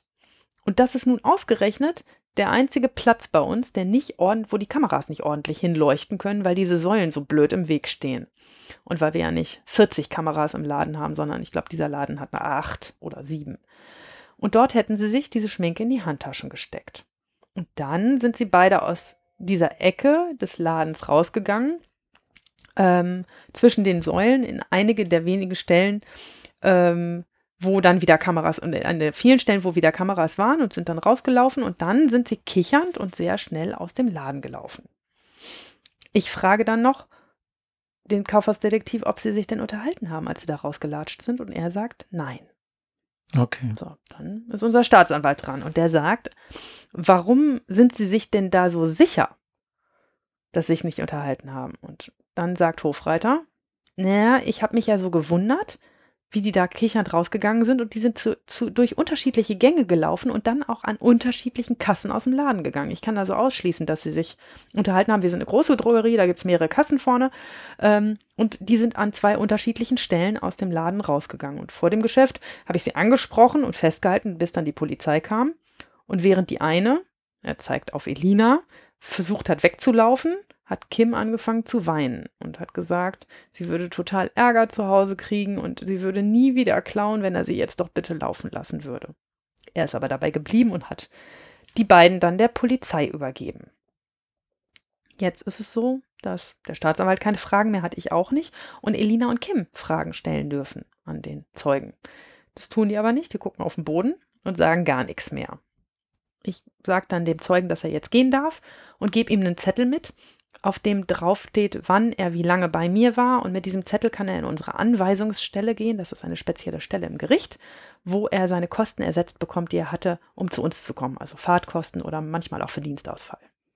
Ah ja, also. Auch, auch Detektive haben können dann Verdienstausfall anzeigen, auch wenn das quasi ihr Job ist. Puh, da fragst du mich ehrlich gesagt, was, was die tatsächlich abrechnen können. Ja, also die, sind ja privat hm. ähm, bezahlt. Ne? Und in der Zeit, in der sie bei uns beim Gericht rumsitzen, wenn das fünf Stunden dauert, hat, kann ihr Arbeitgeber sie ja nicht verwenden. Ähm, und na, ich glaube, die kriegen das auch ersetzt. Also okay. bei Selbstständigen ist das immer mal schwierig, ähm, die Kosten dann zu berechnen. Aber eigentlich ist kein Zeuge, also das macht ja Unkosten, zum Gericht zu kommen und kein Zeuge soll da auf seinen Kosten hängen bleiben. Und vor allen Dingen, er muss ja auch kommen. Also jeder Mensch, der als Zeuge vor Gericht geladen wird, muss kommen. Das heißt, ja. das wäre ja auch ungerecht, wenn dann auch noch dieses kommen müssen nicht mal irgendwie entschädigt würde. Ja, es ist schon nervig genug, ne? An einem Vormittag, an dem man eigentlich arbeiten wollte, in so einem Gericht rumzuhängen. Ich habe das ganz oft, weil ich ganz oft in Falschaussageprozessen aussagen muss. Wenn jemand bei mir im Gericht falsch ausgesagt hat, dann bin ich ja Zeuge dafür, dass er was Falsches gesagt hat. Und dann muss ich öfter mal als Zeugin zu meinen Kollegen und dort aussagen, was derjenige bei mir im Gerichtssaal erzählt hat. Und das ist super nervig, wenn man da rumsitzt und wartet, dass man drankommt und da passiert eine Stunde gar nichts und im eigenen Zimmer türmt sich die Arbeit, das ist blöd. Ja. Ja, klar, weil du darfst natürlich im Falschaussageprozess nicht selber wieder Richter spielen, wenn genau. du Zeuge bist. Genau, so sieht's aus. So, ich gucke also die beiden Mädchen an, wir haben keinen weiteren Zeugen und lege wieder meinen Kopf schief und die beiden gucken wieder auf den Boden und sagen nichts. Ich, okay, dann gucken wir uns jetzt das Video an, das Überwachungsvideo, denn wir haben ein Überwachungsvideo aus der Drogerie. Und dann werfe ich meinen Laptop an, den ich in meinem Saal stehen habe. Und hinter mir, da wo ich sitze, hinter mir ist ein großer Bildschirm. Ähm, und das, was ich auf dem Laptop zeige, wird auf dem Bildschirm projiziert, ähm, so dass alle, die im Saal sitzen, sehen können, was ich sozusagen auf dem Bildschirm da abspiele. Und da sehen wir ein Video. Ich habe ja eben schon gesagt, in dem Laden waren sieben oder acht Kameras. Und auf dem Video kann man sehen, ähm, was sich an Ausgang der Kassen abgespielt hat. Und man sieht, dass beide Mädchen durch unterschiedliche Gänge in Richtung Ausgang gehen und dann an zwei verschiedenen Kassen den Laden verlassen. Hat er also recht gehabt, der Herr Detektiv. Was soll er auch was Falsches erzählen? Der kriegt da ja nichts für, dass er da lügt, ne? Ist das so? Werden die vielleicht nicht provisionstechnisch bezahlt? Manche kriegen eine Provision, ja. Ähm, aber ähm, so grundsätzlich haben die wenigsten was davon, bei uns ernsthaft eine Lügengeschichte zu erzählen. Ja, gerade also, wenn eine Kamera läuft, ja, ist das natürlich so, Wäre nicht so schlau, genau. So, und dann gucke ich die beiden an und das ist der Punkt, an dem ich sage, wisst ihr was, ich glaube, ihr habt mir nicht die Wahrheit erzählt. Ich glaube, ihr habt geklaut. Das muss man nicht so machen, aber ich finde es immer ganz fair, wenn ich an einem bestimmten Punkt sage, was ich denke und die Angeklagten sozusagen nicht so ins Messer laufen lasse, sondern irgendwann auch mal sage, ich habe jetzt so den Eindruck, das ist doch scheiße für euch und es könnte sein, dass ich euch am Ende verurteile, weil ich bis jetzt glaube, dass ihr was geklaut habt. Vielleicht wollt ihr ja noch was dazu sagen. Und sie sagen es dann auch, dass sie es waren. Also mit einem Video und einem Zeugen, da kann man irgendwie wenig gegen machen. Ähm, und sie erzählen, dass sie wenig Taschengeld haben und dass das nicht für Schminke reicht und das braucht man aber so super dringend, wenn man 15 ist ähm, ja, und sagen, dass es ihnen leid tut und dass sie das nicht wieder tun werden. Und dann ist die Jugendgerichtshilfe dran. Habe ich ja letztes Mal schon erzählt. Ähm, sitzt im Saal gegenüber von den Jugendlichen. In manchen Jugendgerichtssälen sitzt sie auch neben den Jugendlichen, um sie sozusagen zu unterstützen. Ich finde das gar nicht so schlecht, aber das ist immer da, wo, wo es regional so, ähm, ja, was, was so die Tradition ist. Meine Jugendgerichtshilfe sitzt gegenüber vom Angeklagten. Neben dem Staatsanwalt oder Genau, neben dem Staatsanwalt, äh, genau. Und kann dann aber auch die Jugendlichen direkt ansprechen. Also wenn man ihnen gegenüber sitzt, kann man sie halt in, ihnen ins Gesicht gucken und sie ansprechen. Das ist nicht so leicht, wenn man neben ihnen sitzt. Also ich finde, es gibt auch Vorteile davon, gegenüber zu sitzen. Aber wenn die so ganz allein und verloren sind, vom bösen Jugendgericht, dann ähm, ist es manchmal vielleicht gar nicht so blöd, wenn der Jugendgerichtshelfer daneben sitzen würde. Würde mich einer fragen, ob er sich neben sie setzen darf, würde ich das niemals verhindern und äh, sozusagen auf eine Sitzordnung pochen, zumal wenn, wenn andere das anders haben wollen. Mhm. Also die Freunde von den Angeklagten, die mitkommen, die dürfen nicht zu ihnen auf die Anklagebank. Das verhindere ich immer. Aber ja, na gut. Die Jugendgerichtshilfe erzählt dann also, was mit den beiden ist und von all den Dingen, die ich noch nicht weiß. Also wo die früher zur Schule gegangen sind, ob es da vielleicht mal Wiederholungen gab, ähm, was die Eltern machen, wie die so insgesamt leben. Und am Ende macht die Jugendgerichtshilfe auch einen Vorschlag und sagt, was sie als mögliche Strafe, als mögliche Sanktion eigentlich für eine sinnvolle Sache hält. Geht die Jugendrechtshilfe in der Regel zu denen nach Hause oder bestellt die die in der Regel zu sich? Das ist ja ein Unterschied, ne? Letzteres. Es wäre schön, wenn sie immer zu den Jugendlichen nach Hause gehen könnte, aber dazu sind die personell nicht genug ausgestattet, um das zu leisten. Also ich glaube, dass es gut wäre, wenn sie sich immer ein Bild auch von der häuslichen Situation machen könnten. Ähm, aber ähm, das machen sie tatsächlich nur in Ausnahmefällen. Ich behaupte, das ist auch in ganz Deutschland so, dass das nur in Ausnahmefällen gemacht wird. Das bindet einfach zu viele personelle Ressourcen. Ja. Man müsste die wahrscheinlich aber auch nicht reinlassen, wenn man nicht wollte, oder? Nee, Nee, die muss man nicht. Es sind Freiwillige. Das ist Jugendhilfe und das ist was äh, Freiwilliges. Man muss auch nicht mit denen reden, wenn die einen vorher äh, einen Termin geben und sagen, hier red mal mit uns drüber, du hast in drei Wochen Gerichtsverhandlungstermin. Ähm, dann muss man da nicht hingehen. Das ist auch nicht, also es wird nicht strafschärfend bewertet, wenn man da nicht hingegangen ist, aber man hat halt eine Hilfemöglichkeit ausgelassen, wenn man da nicht hingeht. Mhm. Denn da ist jemand, der sich ganz genau anguckt, wie man so tickt und das dem Gericht auch vermitteln kann. Ich hatte ja schon darüber gesprochen, dass man Dolmetscher sein kann, sozusagen als Jugendgerichtshilfe. Ne? Ja, gut. Und dann ähm, erzählt die Jugendgerichtshilfe also, was sie für eine mögliche Sanktion hält. Und es ist so, dass es in meiner Stadt ein Ladendiebstahlsprojekt gibt. Das ist ein Kurs an einem Wochenende, an dem mehrere Jugendliche teilnehmen, die alle was geklaut haben. Und die lernen dann richtig zu klauen. Genau. Die lernen dann, wo die Kameras stehen und, und wo die Detektive rumhängen und kriegen Fotos von den Detektiven ein. Mitarbeiterinnen und Mitarbeiter der Jugendgerichtshilfe ähm, reden mit denen über Diebstahl, reden darum, warum das schlecht ist, wem man damit eigentlich schadet und wieso man das in Zukunft besser lassen sein sollte.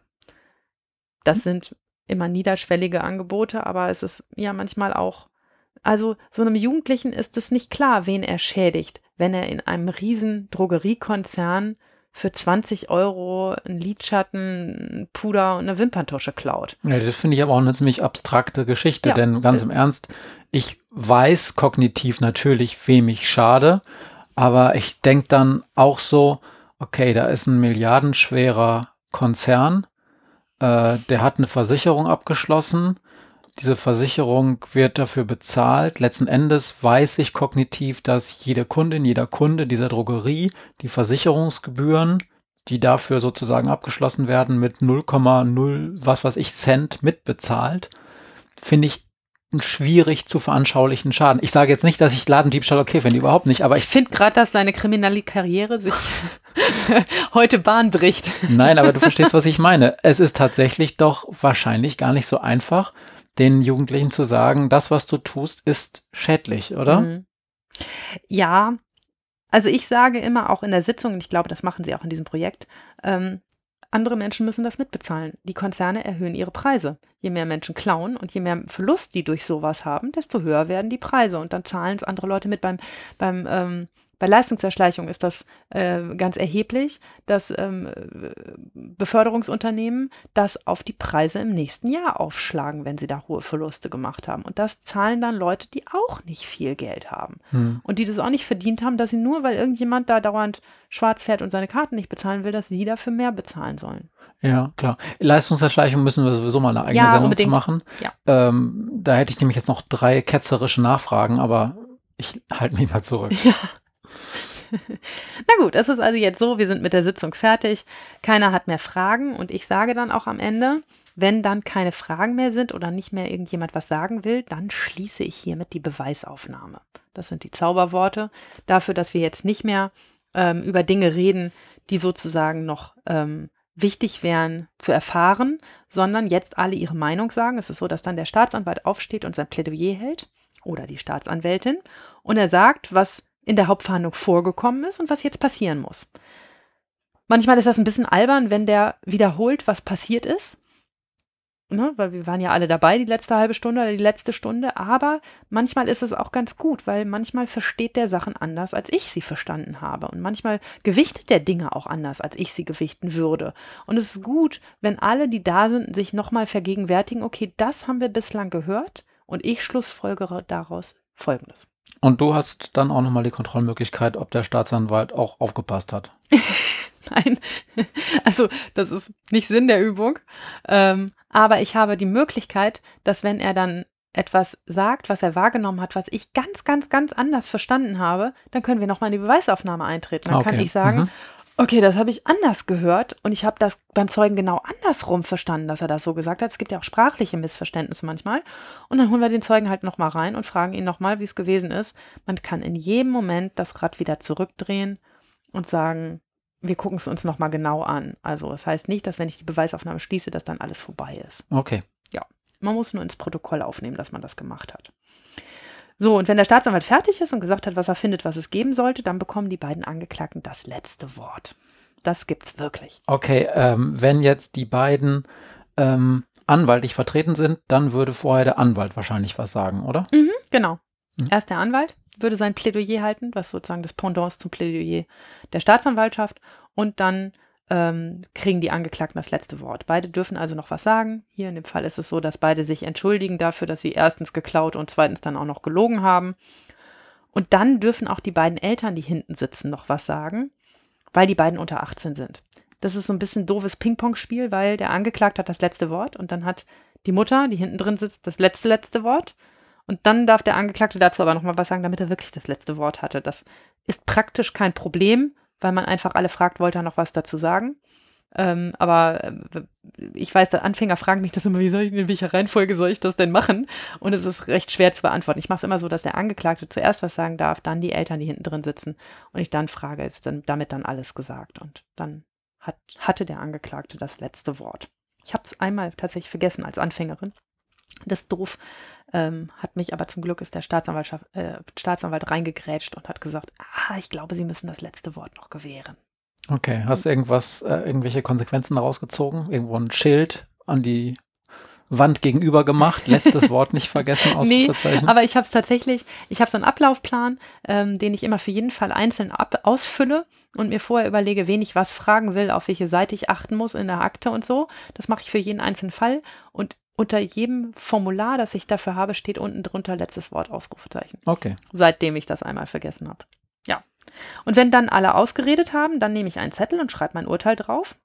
Und dann stehe ich auf und sage allen anderen, dass sie auch aufstehen sollen. Und dann sage ich, im Namen des Volkes ergeht folgendes Urteil.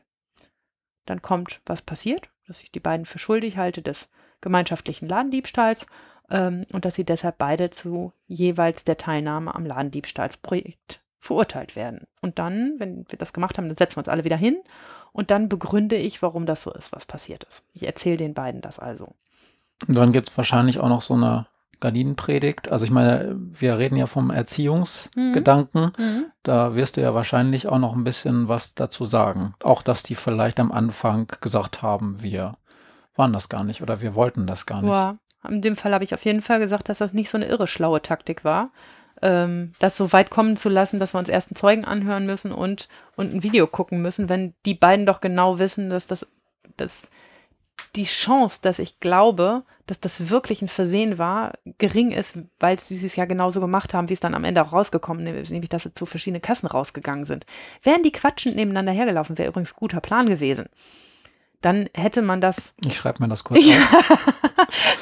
dann, dann hätte man das ja vielleicht gar nicht so ganz sicher sagen können, ob die sich nicht wirklich vertan haben. Ne? Aber äh, na gut. Ich habe Ähm. letztens auch in einem Podcast gelernt, ähm, äh, beim Fahrradklauen immer einen Fahrradhelm aufsetzen. Hm, Warum? Niemand nimmt irgendeinen so einen Typen, der so einen assigen Fahrradhelm aufhat, ab, dass der gerade einen Fahrradhelm, äh, ein Fahrrad klaut, oder? Würdest du bei einem Typen, der mit so einer Lehrerjacke und so einem Fahrradhelm auf dem Kopf Hast du rumläuft, Lehrerjacke gesagt? ja, so, so eine Jack Wolfskin-Jacke, ähm, ja, er hat auch assiger Fahrradhelm gesagt. Ihr Lieben da draußen, Fahrradhelme retten Köpfe, tragt sie einfach, bitte. nein, aber so ein Neon, weißt du, so ein, so ein, einer, der so schlimm aussieht. Ja. Ah, gut, Ja, mach weiter. Du hast, du hast eine steile kriminelle Karriere vor dir. Ich sehe das kommen.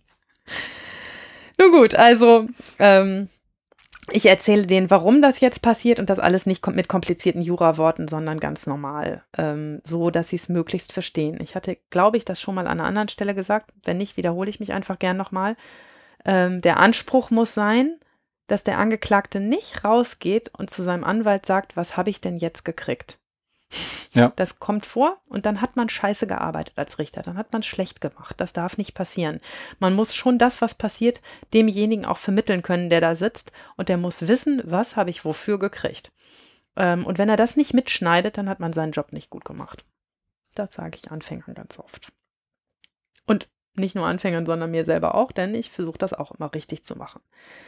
Ähm, beide müssen dann zum Ladendiebstahlsprojekt und ganz zum Schluss sage ich Ihnen noch, das ist immer wichtig, ich belehre Sie über zwei Sachen, nämlich erstens darüber, dass Sie dieses Ladendiebstahlsprojekt machen müssen und dass, wenn Sie es nicht tun, ich Sie bis zu vier Wochen einsperre, um Sie zu zwingen, das zu tun. Und dass Sie es danach trotzdem machen müssen. Die können es also gar nicht absitzen mit vier Wochen im Arrest sitzen, sondern Sie müssen es am Ende trotzdem machen. Und dass ich Ihnen so lange auf der Pelle hänge, bis Sie dieses Ladendiebstahlsprojekt gemacht hat, haben. Gibt es da einen Fachbegriff dazu? Ist das eine Erzwingungshaft? Nee. Nein, das heißt nur, in der Sache ist es dasselbe, es ist ein Beugearrest. Ein Beugearrest. Mhm. Ja, komische Juraworte. Wollten wir noch mal eine Folge zu machen zu mhm. komischen Juraworten. Ne? Also ein Beugearrest ist, wenn jemand seine Auflage, die ich ihm auferlegt habe, nicht erfüllt und ähm, weil das ja immer so Sachen sind wie arbeite irgendwo, schreib einen Brief, nimm an irgendwas teil und das kann ja auch sein, dass so ein Jugendlicher sagt, leg dich doch gehackt, das mache ich einfach nicht. Und dann mache ich einen Anhörungstermin bei mir im Büro und frage ihn, warum er das nicht gemacht hat. Und wenn es keine vernünftige Erklärung dafür gibt, dann gibt es einen sogenannten Beugearrest. Und der kann zwischen zwei Tagen und vier Wochen dauern. Ähm, und dann sperre ich jemanden einfach so lange ein, bis er das macht. Wir drücken das also durch. Okay. Ja. Und ganz zum Schluss, das ist die zweite Belehrung, sage ich auch, dass man gegen dieses Urteil das Rechtsmittel der Berufung der Revision hat und dass, wenn man findet, dass man ungerecht behandelt worden ist, man das von einem anderen Gericht überprüfen lassen kann ähm, und äh, dass dann ein anderes Gericht darüber entscheiden würde. An dem Tag passiert das aber nicht, keiner legt Rechtsmittel ein. Die beiden sind eigentlich ganz zufrieden und haben das Gefühl, mit einem blauen Auge davongekommen zu sein und akzeptieren das Urteil. Okay, vielen Dank. Das war der Einstieg. Das war ein langer Einstieg. Ja. Ich hatte gar nicht damit gerechnet, dass das so lange dauert, aber alles gut. Ähm, ich habe mir gerade überlegt, ähm, bevor wir jetzt in die zwei Fragen reingehen, habe ich noch ein bisschen Musik für euch. Der Hintergrund ist ganz schnell erklärt. Ich musste ja für unsere Rap-Folge, wo ich äh, Rap vorgespielt habe, so einen blöden GEMA-Vertrag abschließen. Und da ist quasi so ein Paket mit dabei, dass ich bis zu fünf Songs pro Monat vorspielen darf. Und da dachte ich, bevor ich das jetzt einfach bezahle und nur einen Song pro Monat vorgespielt habe. Jetzt müssen sich die armen Hörer Zwischenmucke anhören, damit sich das gelohnt hat. Ja, nicht nur einfach irgendwelche Zwischenmucke, okay, sondern themenrelevante, gute Musik, ihr Lieben.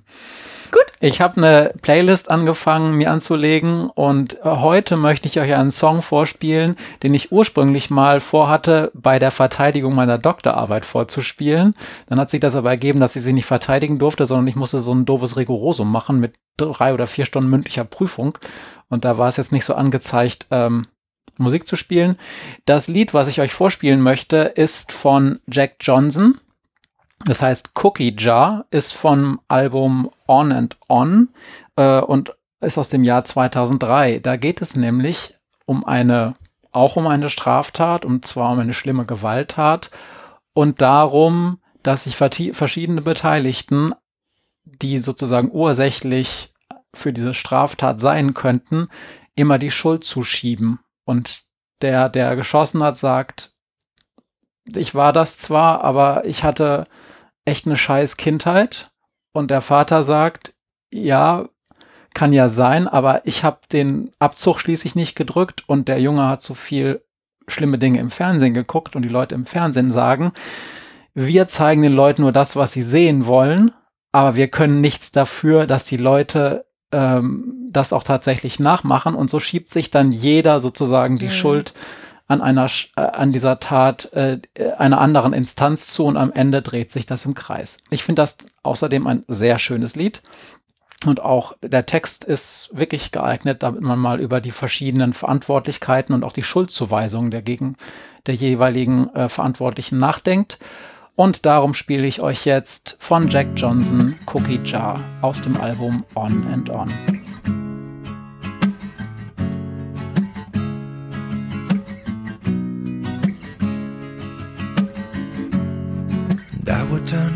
TV, but it's so embarrassing to see all the other people. I don't know what they mean, and it was magic at first when they spoke without sound. But now this world is gonna hurt.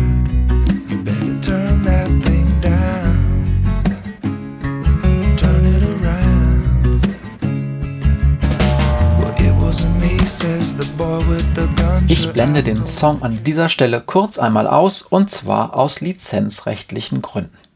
Die liebe GEMA vergibt Musiklizenzen für Podcasts nämlich ausschließlich mit der Auflage, dass in Podcasts gespielte Songs nur maximal zur Hälfte ausgespielt werden dürfen. Das ist zwar ärgerlich und in gewisser Weise auch lächerlich, weil wir als Produzierende dieses Podcasts monatlich absurd viel Geld für diese Lizenz zahlen, aber so be it. Wenn ihr wenn Sie als Hörende dieser Folge gerne den ganzen Song hören möchten, dann geht das unter anderem auf YouTube. Dort lässt sich diese Podcast-Folge inklusive des gerade spielenden Musikstücks in voller Länge finden, weil die GEMA mit YouTube einen eigenen Deal hat, der absurderweise dazu führt, dass wir als Produzierende dieses Podcasts auf YouTube gar keine Lizenzgebühren bezahlen müssen. So viel zum Thema EU-Urheberrechtsrichtlinie und warum diese Regelung dazu führt, dass große kommerzielle Plattformen wie YouTube systematisch bevorzugt werden, während Freundinnen und Freunde alternativer Verbreitungswege mit der digitalen Inkompetenz der GEMA strugglen dürfen. Viele Grüße an dieser Stelle noch einmal an den Europa- und Völkerrechtler Axel Voss von der CDU, der die EU-Urheberrechtslinie als Berichterstatter für das Europäische Parlament maßgeblich mitgestaltet hat und danke für nichts. Also, einfach auf youtube.com gehen, dort im Suchfeld nach Jugendrechtspodcast suchen und alle bisher veröffentlichten Folgen sollten dort gelistet werden, inklusive dieser hier. Und jetzt viel Spaß mit dem Rest dieses Songs und der zweiten Hälfte von Scheiße gebaut, der Jugendrechtspodcast.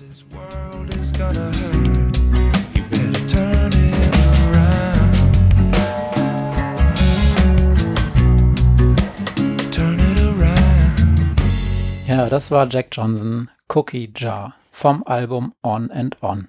Schöner Song. Coole Sache. Das ist eine interessante Frage, dieser gegenseitigen Schuldzuweisung. Und ähm, das haben wir für Gericht natürlich auch häufig, dass uns Leute sagen, oh, da kann ich eigentlich so richtig gar nichts für, weil, und dann kommen ganz, ganz, ganz viele Ausreden. Und viele davon sind auch zutreffend und wahr. Also mein Kevin vom letzten Mal, der hat auch eine Menge über seine Kindheit erzählt und ich habe gedacht, ja, scheiße, wenn es bei mir so gelaufen wäre, wäre es auch nicht so glatt gelaufen. Ähm, aber ähm, ja, damit muss man sich dann immer im einzelnen Fall sozusagen beschäftigen. Vielleicht reden wir da irgendwann nochmal an einem Themenschwerpunkt wir sollten dran über das Thema Schuld nochmal ganz viel ja. reden, weil das ja auch eine wissenschaftliche Diskussion ist, die nicht nur wichtig, sondern auch sehr interessant ist und auch sehr kontrovers. Ja. Ähm, kommen wir zum Thema zwei Fragen. Soll ich anfangen? Ja. Maria, wie war denn dein Jurastudium so? Nächste Frage. Nicht so? Nicht so. Hattest du mal einen Augenblick, wo du hinschmeißen wolltest? Oh ja. Ich hatte reichlich Augenblicke, in denen ich hinschmeißen wollte. Ähm, ja, dazu muss man fast ein bisschen ausholen. Also das Jurastudium ähm, ist ähm, nervig und hart und anstrengend und man muss viel auswendig lernen, ja, und wie man sich das so vorstellt. Ähm, ich finde, es ist wenig wissenschaftlich, es hat wenig damit zu tun, also ein, das heißt ja Rechtswissenschaften, ne? aber ich finde, es hat wenig damit zu tun, sich über Abläufe ernsthaft Gedanken zu machen. Das ist mehr so Abläufe zu lernen und sie dann auch äh, genauso nachzuvollziehen, wie man sie gelernt hat und auf gar keinen Fall anders. Also eigene Gedanken sind eher so schädlich. Also eher so eine Berufsausbildung. Eher, ja, ich finde, das ist ein Handwerk ähm, in ganz vielerlei Hinsicht ähm, also ein Kopfhandwerk, aber ein Handwerk, ne? Und, ähm, und nicht eine Wissenschaft, also eine Frage, dass man, dass man äh, neuen Erkenntnisgewinn hat oder, äh, oder neue Dinge lernen will oder sich ausdenken will, sondern im Gegenteil, fang bloß nicht an, dir was Neues auszudenken. Und das ist mit meiner mir eigenen Kreativität schwer vereinbar gewesen. Und deshalb ähm, war es ein anstrengendes Studium für mich.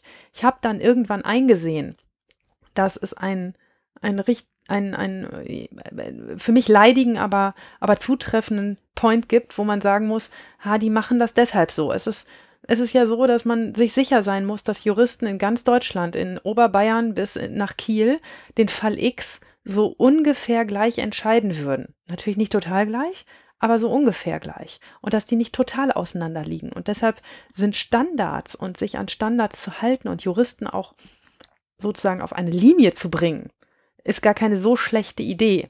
Und als ich das mal verstanden habe, dass man mich nicht auf eine Linie bringen will, um mich meine eigenen Gedanken zu beschneiden, sondern dass das auch einen Sinn hat, den ich hinterher auch gerne wieder auflösen kann und worüber ich mir, mir hinterher eigene Gedanken machen kann und dann kann ich auch äh, wieder freier Dinge tun. Ähm, aber das, da hat meine innere Gegenwehr ein bisschen nachgelassen, als ich das verstanden hatte und dann konnte ich auch besser zu Ende studieren. Aber es hat keinen Spaß gemacht. Ich habe äh, mal ein ähm, Seminar oder zwei sogar zum Rechtssoziologie gemacht. Mhm. Äh, da ging es auch um die Professionstheorie von Max Weber. Mhm. Und ich habe da das, ich habe da wenig äh, konkrete Erinnerungen dran, aber ich habe so mitgenommen, dass im Prinzip es nicht nur bei Jura darum geht, bestimmte Methoden beizubringen, die alle gleich machen, sondern dass es auch ein krasser Auswahlprozess ist. Einmal, dass man zumindest zu Webers Zeiten, das ist jetzt ja, auch schon über auch 100 Jahre her, nur einen bestimmten Typus Mensch in diesem Job haben wollte als Staat und dass dieser Typus Mensch auch noch auch menschlich geschliffen werden sollte. Ja. Das heißt, in einer nicht sehr angenehmen Form diszipliniert wurde, bestimmte Dinge so zu denken. Ich hatte ein ganz, ganz mieses Gefühl, als ich aus der Veranstaltung rausgegangen bin und habe gedacht, das fühlt sich alles so an, als würde da der Staat oder in diesem Fall die Universität dafür sorgen, dass am Ende dieses ganzen Prozesses ein bestimmter Typ Mensch rauskommt. Und das geht jetzt nicht nur um Handwerk und Profession und wir machen das immer nach dem und dem Schema, sondern dass da auch, ja, auch das kritische Denken gestreamlined wird. Bin ich, mhm. liege ich komplett falsch? Nö, ich finde zum Beispiel, dass ich ein ganz gutes Gegenbeispiel bin. Ähm, ich bin, was die Juristerei angeht, durchaus eher ein bunter Vogel und äh, habe da auch meinen Platz gefunden. Und ich glaube, dass das natürlich nicht mehr so ist wie zu Webers Zeiten. Es ist auch natürlich für, ähm, für Menschen allen Bildungsgrades zugänglich, also zumindest was den Background angeht, zugänglich und es wird auch immer durchlässiger. Ich glaube, dass es eher so ein Streamlinen ist auf auf fachlicher Ebene und das ist eins, was ich zumindest so halb noch einsehe. Ich finde auch, dass ein Jurist auf keinen Fall seinen Kopf ausschalten darf. Im Gegenteil, der muss den immer anhaben. Ähm, aber ähm, in gewisser Weise ähm, müssen, müssen Dinge vereinheitlicht sein, müssen Mindeststandards eingehalten werden. Und das ist eben einfach sehr anstrengend und mühselig, die zu lernen. Und das hat nicht Spaß gemacht. Mir zumindest nicht. Ähm, andere Leute haben daran Spaß gehabt, aber die waren da vielleicht auch ähm, erfolgreicher oder haben das schneller verstanden, was ich lange nicht verstanden habe. Ich habe immer gedacht, es sei ein kreativer Job. Aber dafür übe ich ja jetzt den kreativen Teil jetzt aus. Okay, ich könnte noch mal, ich frage jetzt nicht nochmal weiter. ich sehe, du musst ja auch noch vor deinen Kollegen morgen irgendwie ja. bestehen. Genau. Ich habe eine Frage an dich, Matthias. Mhm. Du bist der Medienmensch und Medienwissenschaftler. Sag mir mal zum Thema So ist die Jugend von heute. Wie findest du das eigentlich, dass die alle ein Handy in der Hand haben und dass die da ständig drauf schauen? Und ist das nicht total besorgniserregend, dass sie viel mehr sich mit Geräten beschäftigen als mit ihren Mitmenschen? Typische alte Leute-Frage merke ich daran, dass ich mir die Frage gestern, als ich in der Bahn saß, ohne eine gültige Fahrkarte, Klammer zu, auch gestellt habe, weil es ist ja tatsächlich so, man sitzt in dieser Bahn und jeder Einzelne äh, guckt auf dieses Gerät. Erste Beobachtung, die ich gemacht habe, lass uns mal nicht nur auf die Jugendlichen schimpfen, das machen alle anderen auch so. Das mhm. heißt, ähm, man nimmt es bei den Jugendlichen halt häufig wahr, weil die fahren auch mehr Bahn, jetzt zum Beispiel nur als in der Bahn.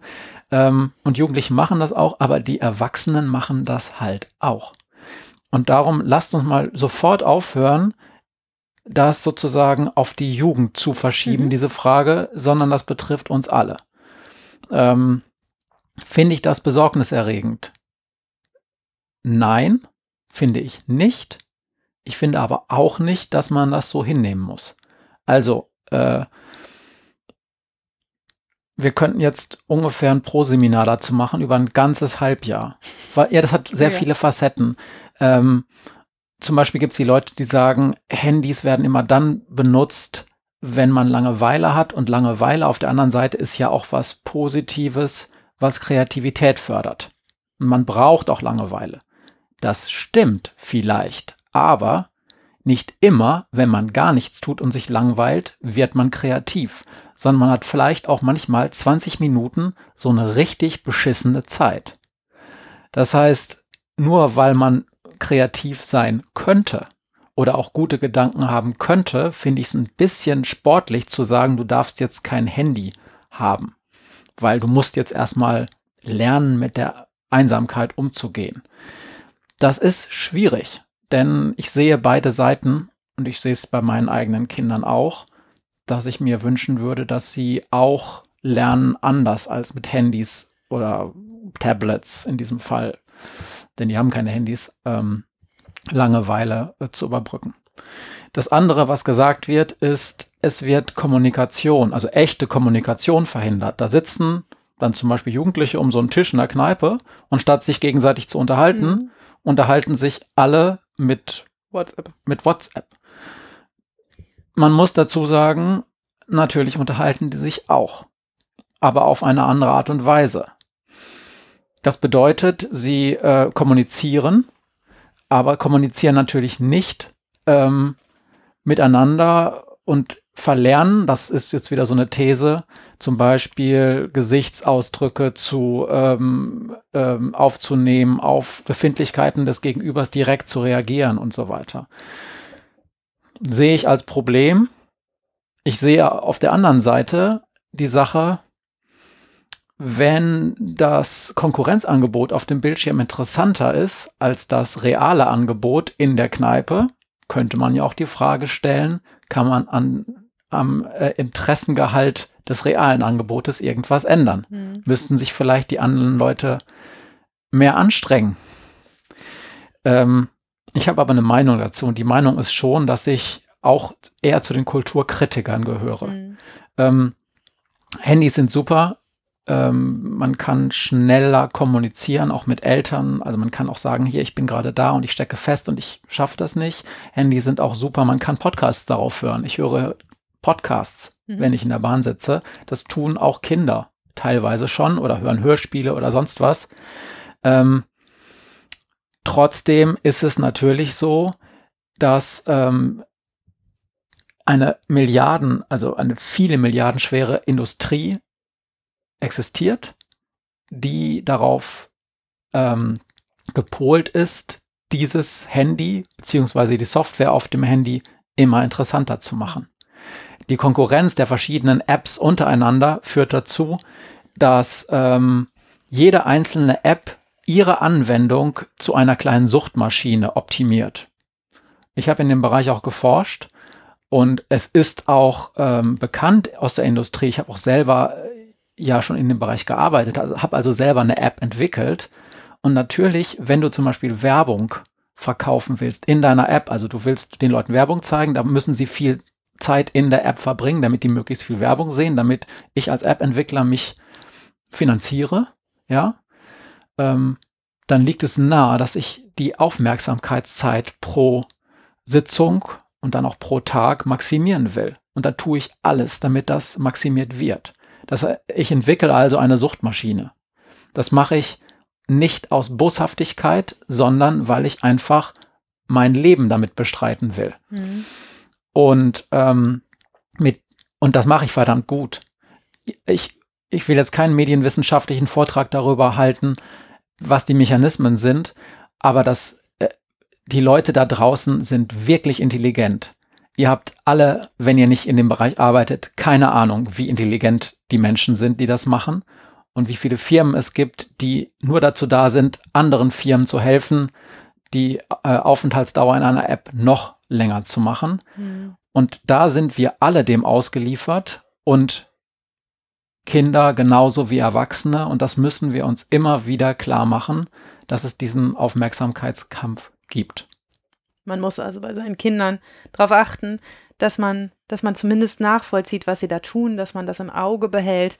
Das heißt ja nicht, dass man es unbedingt rationalisieren muss, äh, ähm, also dass man das Angebot unbedingt verknappen muss oder dass man irgendwie sagen muss, ihr dürft nur so und so viele Stunden oder so. Ich mache das mit meinen Kindern, aber ähm, dass, dass man immer ein Auge drauf haben muss, was machen die da eigentlich und was für ein Suchtfaktor hat das da gerade. Genau, und man muss halt, weil wir ja uns auch gerade sozialer Netzwerke bedienen und viele unserer Hörerinnen und Hörer ja auch sehr aktiv bei Twitter und so mhm. weiter sind, auch bewusst machen, dass das, was wir sozusagen sozial auf dem Handy tun, denn die Leute, die ich auf Twitter kenne, würden sagen, ja, Moment, ich ich bin sozial unterwegs, ich kommuniziere, ich, ich nehme Meinungen anderer Menschen auf und so, dass das ähm, sozial ist, aber nicht in der gleichen Qualität, und dazu stehe ich jetzt einfach mal zu dieser Aussage, wie eine ähm, ein echter Diskurs. Ne? Na, echt finde ich falsch, weil das andere ist auch echt, aber ein direkter, nicht vermittelter Diskurs. Mhm. Ähm, ich habe mich letztens mit äh, einer ähm, mit einer anderen Person auf Mastodon darüber ein bisschen unterhalten und auch ein bisschen gestritten, was so ein Begriff dafür wäre für soziale Netzwerke. Ich habe einfach mal gesagt, manchmal finde ich, dass wir von asozialen Netzwerken sprechen sollten, mhm. weil ich das teilweise eine sehr äh, das scheiße fand, wie wie sich da jeder selbst inszeniert und so. Ähm, und dann schrieb sie zurück, den Begriff fände sie doof, weil asozial ist halt stark auch von den Nazis geprägt worden. Ähm, darum, als ich eben Assi gesagt habe, das ist ein Problem, verbal das sozusagen. Aber wir Medienwissenschaftler würden vielleicht sagen, es sind parasoziale Netzwerke. Das heißt, wir simulieren zu einem Teil soziale Interaktion, die zwar auch echte soziale Komponenten haben, aber wir tun so, als sei das in allem gleichwertig. Und das glaube ich einfach nicht. Ich kann mal die Schleife zurückziehen zu unseren Jugendlichen oder zumindest zu den Jugendlichen, über die wir hier reden, nämlich die, die kriminell werden. Die haben dieses Problem nicht. Die haben nämlich fast alle kein Handy. Wirklich viele haben eins, aber wirklich viele haben auch keins. Und wirklich viele haben, wenn sie eins haben, kein ordentliches Smartphone, sondern irgend so ein Ding, was für 70 Euro nur Scheiß macht, aber nicht ordentlich ist. Der, der Jugendliche bei mir, der da mit einem amtlichen iPhone sitzt, das irgendwie ähm, oberhalb von iPhone 5 ist, ähm, die kann ich an einer Hand abzählen. Also das auch das ähm, ist eine Frage der, der, der wirtschaftlichen Leistungsfähigkeit. Aber Jugendliche, die bei uns sitzen, ähm, haben meistens irgendwelche Gurken ähm, und ganz viele, also erschreckend viele, wo man sagt, jeder Jugendliche hat doch heute ein Handy. Erschreckend viele sagen, ich habe gar keins und ich glaube es auch dass das so ist. Also das ist gar nicht das, ähm, das Problem, was ankommt. Ich habe neulich ähm, einem jungen Mann vor Gericht vorgeworfen, äh, kannst du nicht in der Zeit, in der du ähm, äh, da dich mit Drogen befasst hast, kannst du nicht für das Geld, hättest du da nicht lieber eine Playstation kaufen können? Und da guckte der mich nur an und sagte, ich spiele gar nicht. was ich interessant fand, weil mein Eindruck eigentlich war, die spielen doch alle irgendwas. Ähm, aber das war gar nicht in seinem Setting mit drin. Ja. Ja. Äh, auch da müssten wir eigentlich noch mal was zu, zu erzählen, weil ich habe mal eine ähnliche Erfahrung gemacht, als ich über Medien im Gefängnis gesprochen habe. Ähm, da wurde nämlich darüber diskutiert, sollen wir unseren Jugendlichen eine Playstation hinstellen und so weiter und so fort. Und das war eine ganz andere Diskussion, weil es teilweise darum ging, dass wenn sie Medien hätten, ruhiger wären. Äh, war in meinem Horizont überhaupt nicht drin, dass das auch tatsächlich der Fall sein könnte. Wir haben jetzt anderthalb Stunden fast schon gequatscht, Maria. Ja, ja, ich erzähle meinen Fall. Mach mal. Ja, Beweisprobleme. Also, ich habe beim letzten Mal ja einen Fall erzählt. Ich, wir machen den jetzt auch nicht so lang. Ich habe beim letzten Mal einen Fall erzählt äh, und viele von euch haben sich gemeldet und gesagt, dass ihnen das einigermaßen nahe ging, was ich da erzählt habe. Und ich habe ihn ja auch deshalb erzählt, weil er auch mir immer noch nachhängt und wichtig war. Aber es ist deshalb der Grund, dass ich heute eine Geschichte erzählen muss, die ein bisschen lustiger ist und die auch deutlich macht, dass vor Gericht auch mal gelacht werden darf. Der Fall heißt Steven. Steven ist gerade 14. Er hat deutlich noch keinen Wachstumsschub gehabt und ist kaum 1,50 Meter groß. Er ist ziemlich dünn und wenn man ihn da so auf der Anklagebank sitzen sieht, dann hat man das Gefühl, dass man es mit einem Jungen von vielleicht acht oder neun Jahren zu tun hat. Steven kommt heute nicht alleine. Er hat einen Freund mitgebracht, der hinten drin sitzt.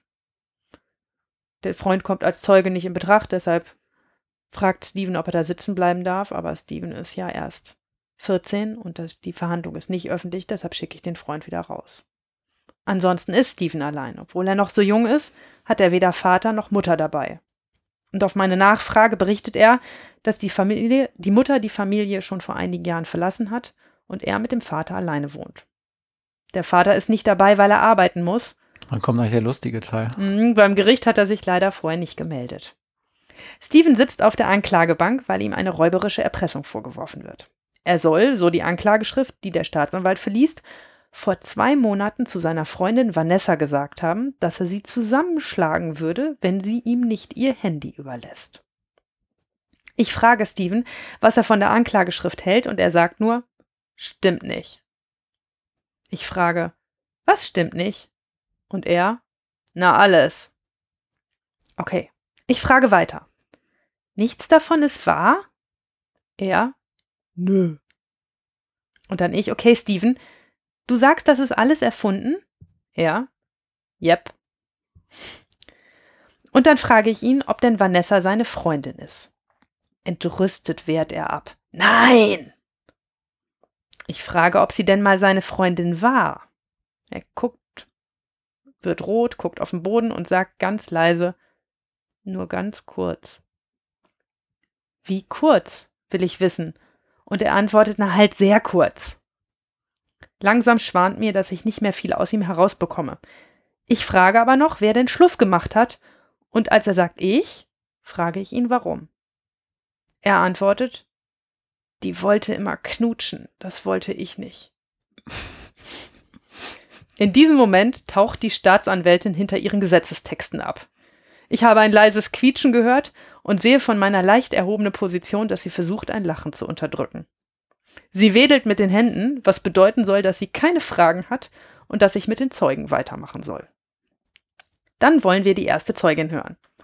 Vanessa betritt den Saal und nun bin ich es, die sich ein bisschen beherrschen muss. Denn Vanessa ist die größte Zwölfjährige, die ich in meinem ganzen Leben je gesehen habe. Sie ist bestimmt so groß wie ich und ein paar Kilo schwerer ein wahrer Schrank von einer Zwölfjährigen.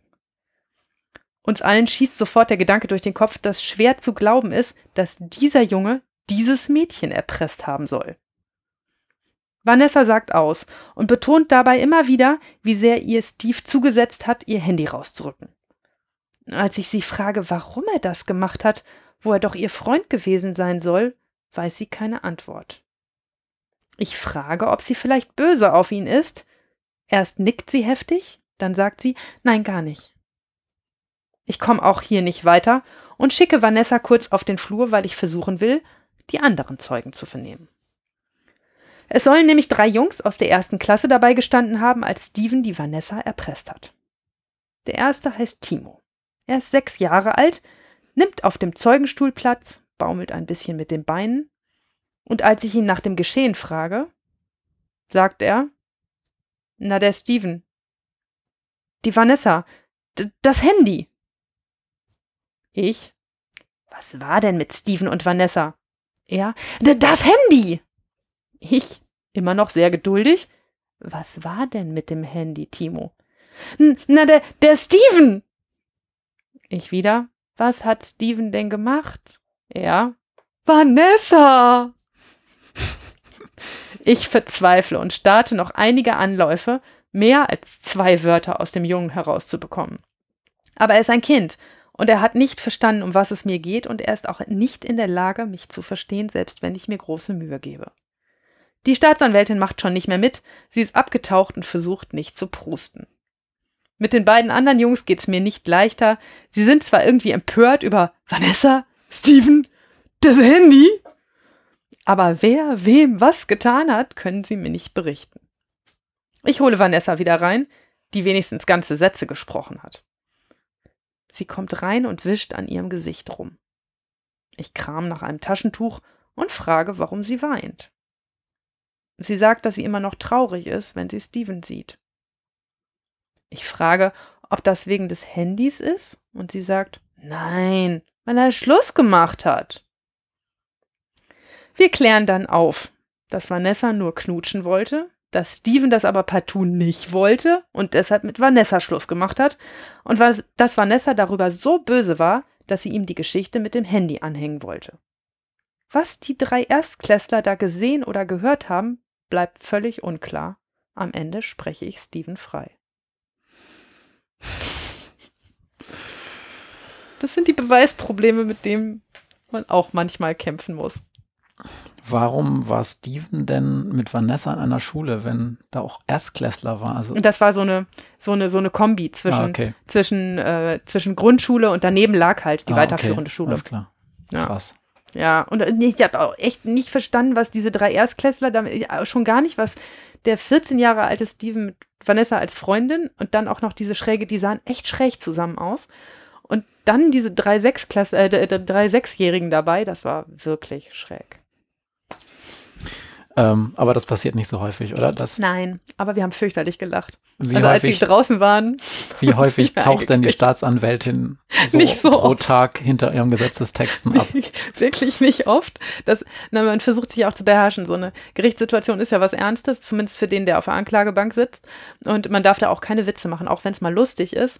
Ähm, dürfen wir auf keinen Fall als Juristen, die das da einen ganzen Tag machen und die auch manchmal mit tragischen Dingen befasst sind, irgendwie darüber Witze machen, ähm, was mit den Angeklagten ist. Wir versuchen uns auf keinen Fall auf ihre Kosten lustig zu machen oder auf Kosten der Zeugen, die da sind. Aber es ändert ja nichts daran, dass manchmal die, dass das Setting so ist, dass man sich einfach schlapp, schlapp lachen muss. Und in dem Fall war es so, also die wischte sich, die Staatsanwältin wischte sich nur noch die Tränen aus den Augen, die konnte nicht mehr, die hat auch nichts mehr gesagt. Die hat nur noch mit den Händen gewedelt. Und als sie alle draußen waren, hat die sehr lange sehr gelacht. Ich auch. Die Vanessa und der Steven. Und das Handy. Und das Handy. Deshalb habe ich dich heute nach Handys gefragt. Okay. Es war offensichtlich in diesem Fall wichtig, aber wir haben nicht rausgekriegt, wie. Ich habe keine weiteren Fragen, Euer Ehren. Ähm, auf mich, euer Ehren zu senden. Gibt's einen. ich habe ähm, jetzt mit Blick auf die Uhr spontan beschlossen, ähm, wir könnten noch weitermachen, aber du hast noch einen Termin, habe ich eben gehört. Ähm, Ja. Und das, das Thema, was ich noch auf Halde hatte, ist eins, äh, was ein bisschen länger dauert. Ich sage das aber ganz kurz mal, damit ihr euch dann fürs nächste Mal darauf vorbereiten könnt, dass, dass wir das auf jeden Fall machen. Und zwar gab es ähm, am 15. Februar in Spiegel Online einen Artikel, ähm, dieser Kriminologe will die Gefängnisstrafe abschaffen. Mit einem Bild von Johannes Feest. Das ist ein älterer Kriminologe. Ähm, also älter nicht im Sinne von, der ist alt und, und so. Und, und, aber der, der ist einfach, der ist einfach schon sehr, also Lebensälter. lebensälter und äh, auch schon emeritiert, aber auch eine Koryphäe seines Fachs. Und das hat mich natürlich gelockt, mir das nochmal genauer durchzulesen, weil ich kannte die Thesen von Feest aus, äh, aus schon etwas älteren Zeiten ähm, und habe mir dann tatsächlich auch den Spiegel Plus Account besorgt, damit ich das alles lesen kann und das Manifest, was er geschrieben hat, würde ich nächstes Mal gerne mit dir darüber diskutieren, Maria. Ja. über die Wichtigkeit von oder Nichtwichtigkeit von Gefängnisstrafen. Und Alternativen zu. Gefängnisstrafen, Ja. ähm, Das ist ein weil gutes Thema. das nicht nur bei Jugendlichen, aber auch bei Jugendlichen natürlich ein großes Thema ist. Mhm. Ähm, dazu hatte ich nämlich auch einige Podcast-Tipps vorbereitet. Die würde ich sagen, würde ich jetzt einfach beim nächsten Mal ähm, dann euch zu Gemüte geben, damit ihr dann sozusagen noch Kontext-Podcasts habt. Einen, Du findest für bringen doof, ja? aber zu Gemüte geben findest du okay. ja, zu ist völliger Quatsch. Sorry. Ein, einen Podcast-Tipp oder zwei Podcast-Tipps ab, äh, unabhängig von Gefängnis und äh, Zuständen in Gefängnissen, habe ich aber für euch. Ähm, und beide kommen aus dem äh, SWR Wissen Podcast. Äh, eine Fundgrube, unglaublich viele interessanter ähm, Sendungen. Einige sind noch ein bisschen dösig, aber die meisten sind wirklich interessant. Ähm, und zwar gibt es eine Sendung äh, vom 10.02.2020, die heißt Tatwaffe Messer, Ursachen und Folgen eines Gewaltproblems. Da geht es um die Frage, hat ähm, Gewaltkriminalität, in, wo Messer eine Rolle spielen, eigentlich zugenommen? Wie wird das Ganze auch geframed? Ähm, da wird auch dekonstruiert, warum das oder warum das häufig auch mit äh, sogenannter Ausländerkriminalität ähm, in Verbindung gebracht wird, obwohl das in dieser Form überhaupt nicht haltbar ist. Mhm. Ähm, der Experte, der, der gefragt, befragt wird, ist ein alter Kollege von mir, inzwischen Professor, Professor Dirk Bayer. Ähm, guter Mann, der beste empirische Sozialforscher, den ich in meinem Leben kennengelernt habe. Ähm, sind auch ein paar problematische Statements, gerade was äh, ja ähm, Mordmerkmale angeht. Kann ich das nächste Mal noch was zu sagen. Mhm. Ähm, Hört es euch aber an, das ist interessant. Und das Zweite, was ich euch noch sagen wollte, ist, es gab am 14.02. einen SWR Wissen Podcast und zwar aus dem SWR Archivradio, der Neumühler Bandenprozess von 1949. Da habe ich auch bei Twitter letztens das schon mal weitergeleitet mit unserem Twitter-Account. Da geht es um einen ähm, Prozess aus den Anfangsjahren der, äh, beziehungsweise aus der Vor- und der kurz nach Anfangszeit der Bundesrepublik. Ähm, und wer sich dafür interessiert, wie die Justiz kurz nach Ende der Nazi-Zeit in Deutschland war und was da auch für es noch für Probleme mit äh, mit Fremdenfeindlichkeit, mit Autoritarismus, auch mit dem selbst, komischen Selbstverständnis von Medien es gab, die dann aus dem Gerichtssaal berichtet haben mit einer sehr vorgefassten Meinung und ohne dass da der ähm, ähm, dass da die Unschuldsvermutung eine Rolle gespielt hätte. Dem lege ich das ähm, ganz doll ans Herz. Es ist eine ganz interessante Sendung. Es gibt eine eigene Website dazu, wo noch Archivmaterial, Audiomaterial äh, zur Verfügung gestellt wird. Man muss dazu wissen, ähm, in der Zeit war es noch möglich, live im Gerichtssaal ähm, Audiomitschnitte zu, mhm. mitzuschneiden und darum hört man dann auch die äh, Zeugen, die Angeklagten selber da reden, ist, ist sehr interessant und auch sehr verstörend, was damals 1949 Justiz und Strafverfolgung genannt wurde. Ähm, die Zeit ist eine unglaublich interessante Umbruchzeit zwischen diesem Unrechtsstaat und der sich neu formierenden Demokratie mit diesen noch sehr alten Richtern teilweise, die natürlich nicht alles umgeändert haben an ihrer Geisteshaltung in den fünf Jahren, die dazwischen lagen. Hm. Also interessant. Und die anderen Podcasts sind alle zum Thema Gefängnis Mach und Vollzug. Mal. Machen wir nächstes Mal. Ja. Und vielleicht erzähle ich beim nächsten Mal was über bestimmte Straftaten. Du hast ja auch schon mal zwischendurch gesagt, Mensch, über die Straftat oder das, also ganz bestimmte Sorten von Straftaten sozusagen müssen wir mal reden. Oder vielleicht auch über die Sanktionsmöglichkeiten eines Jugendrichters, einer Jugendrichterin. Das ist nämlich anders, als das bei Erwachsenen ist und eigentlich total interessant. Ich glaube, darüber würde ich nächstes Mal gern reden. Und ich finde bestimmt wieder einen Fall. Okay, dann danke ich dir ganz herzlich für diese wiederum sehr interessante Gesprächsrunde. Ebenso. Und wir senden dann demnächst wieder. Bis bald. Tschüss. Tschüss. They say I got to learn, but nobody's here to teach me. If they can't understand it, how can they reach me? I guess they can't, I guess they won't, I guess they front. That's why I know my life is out of luck, fool.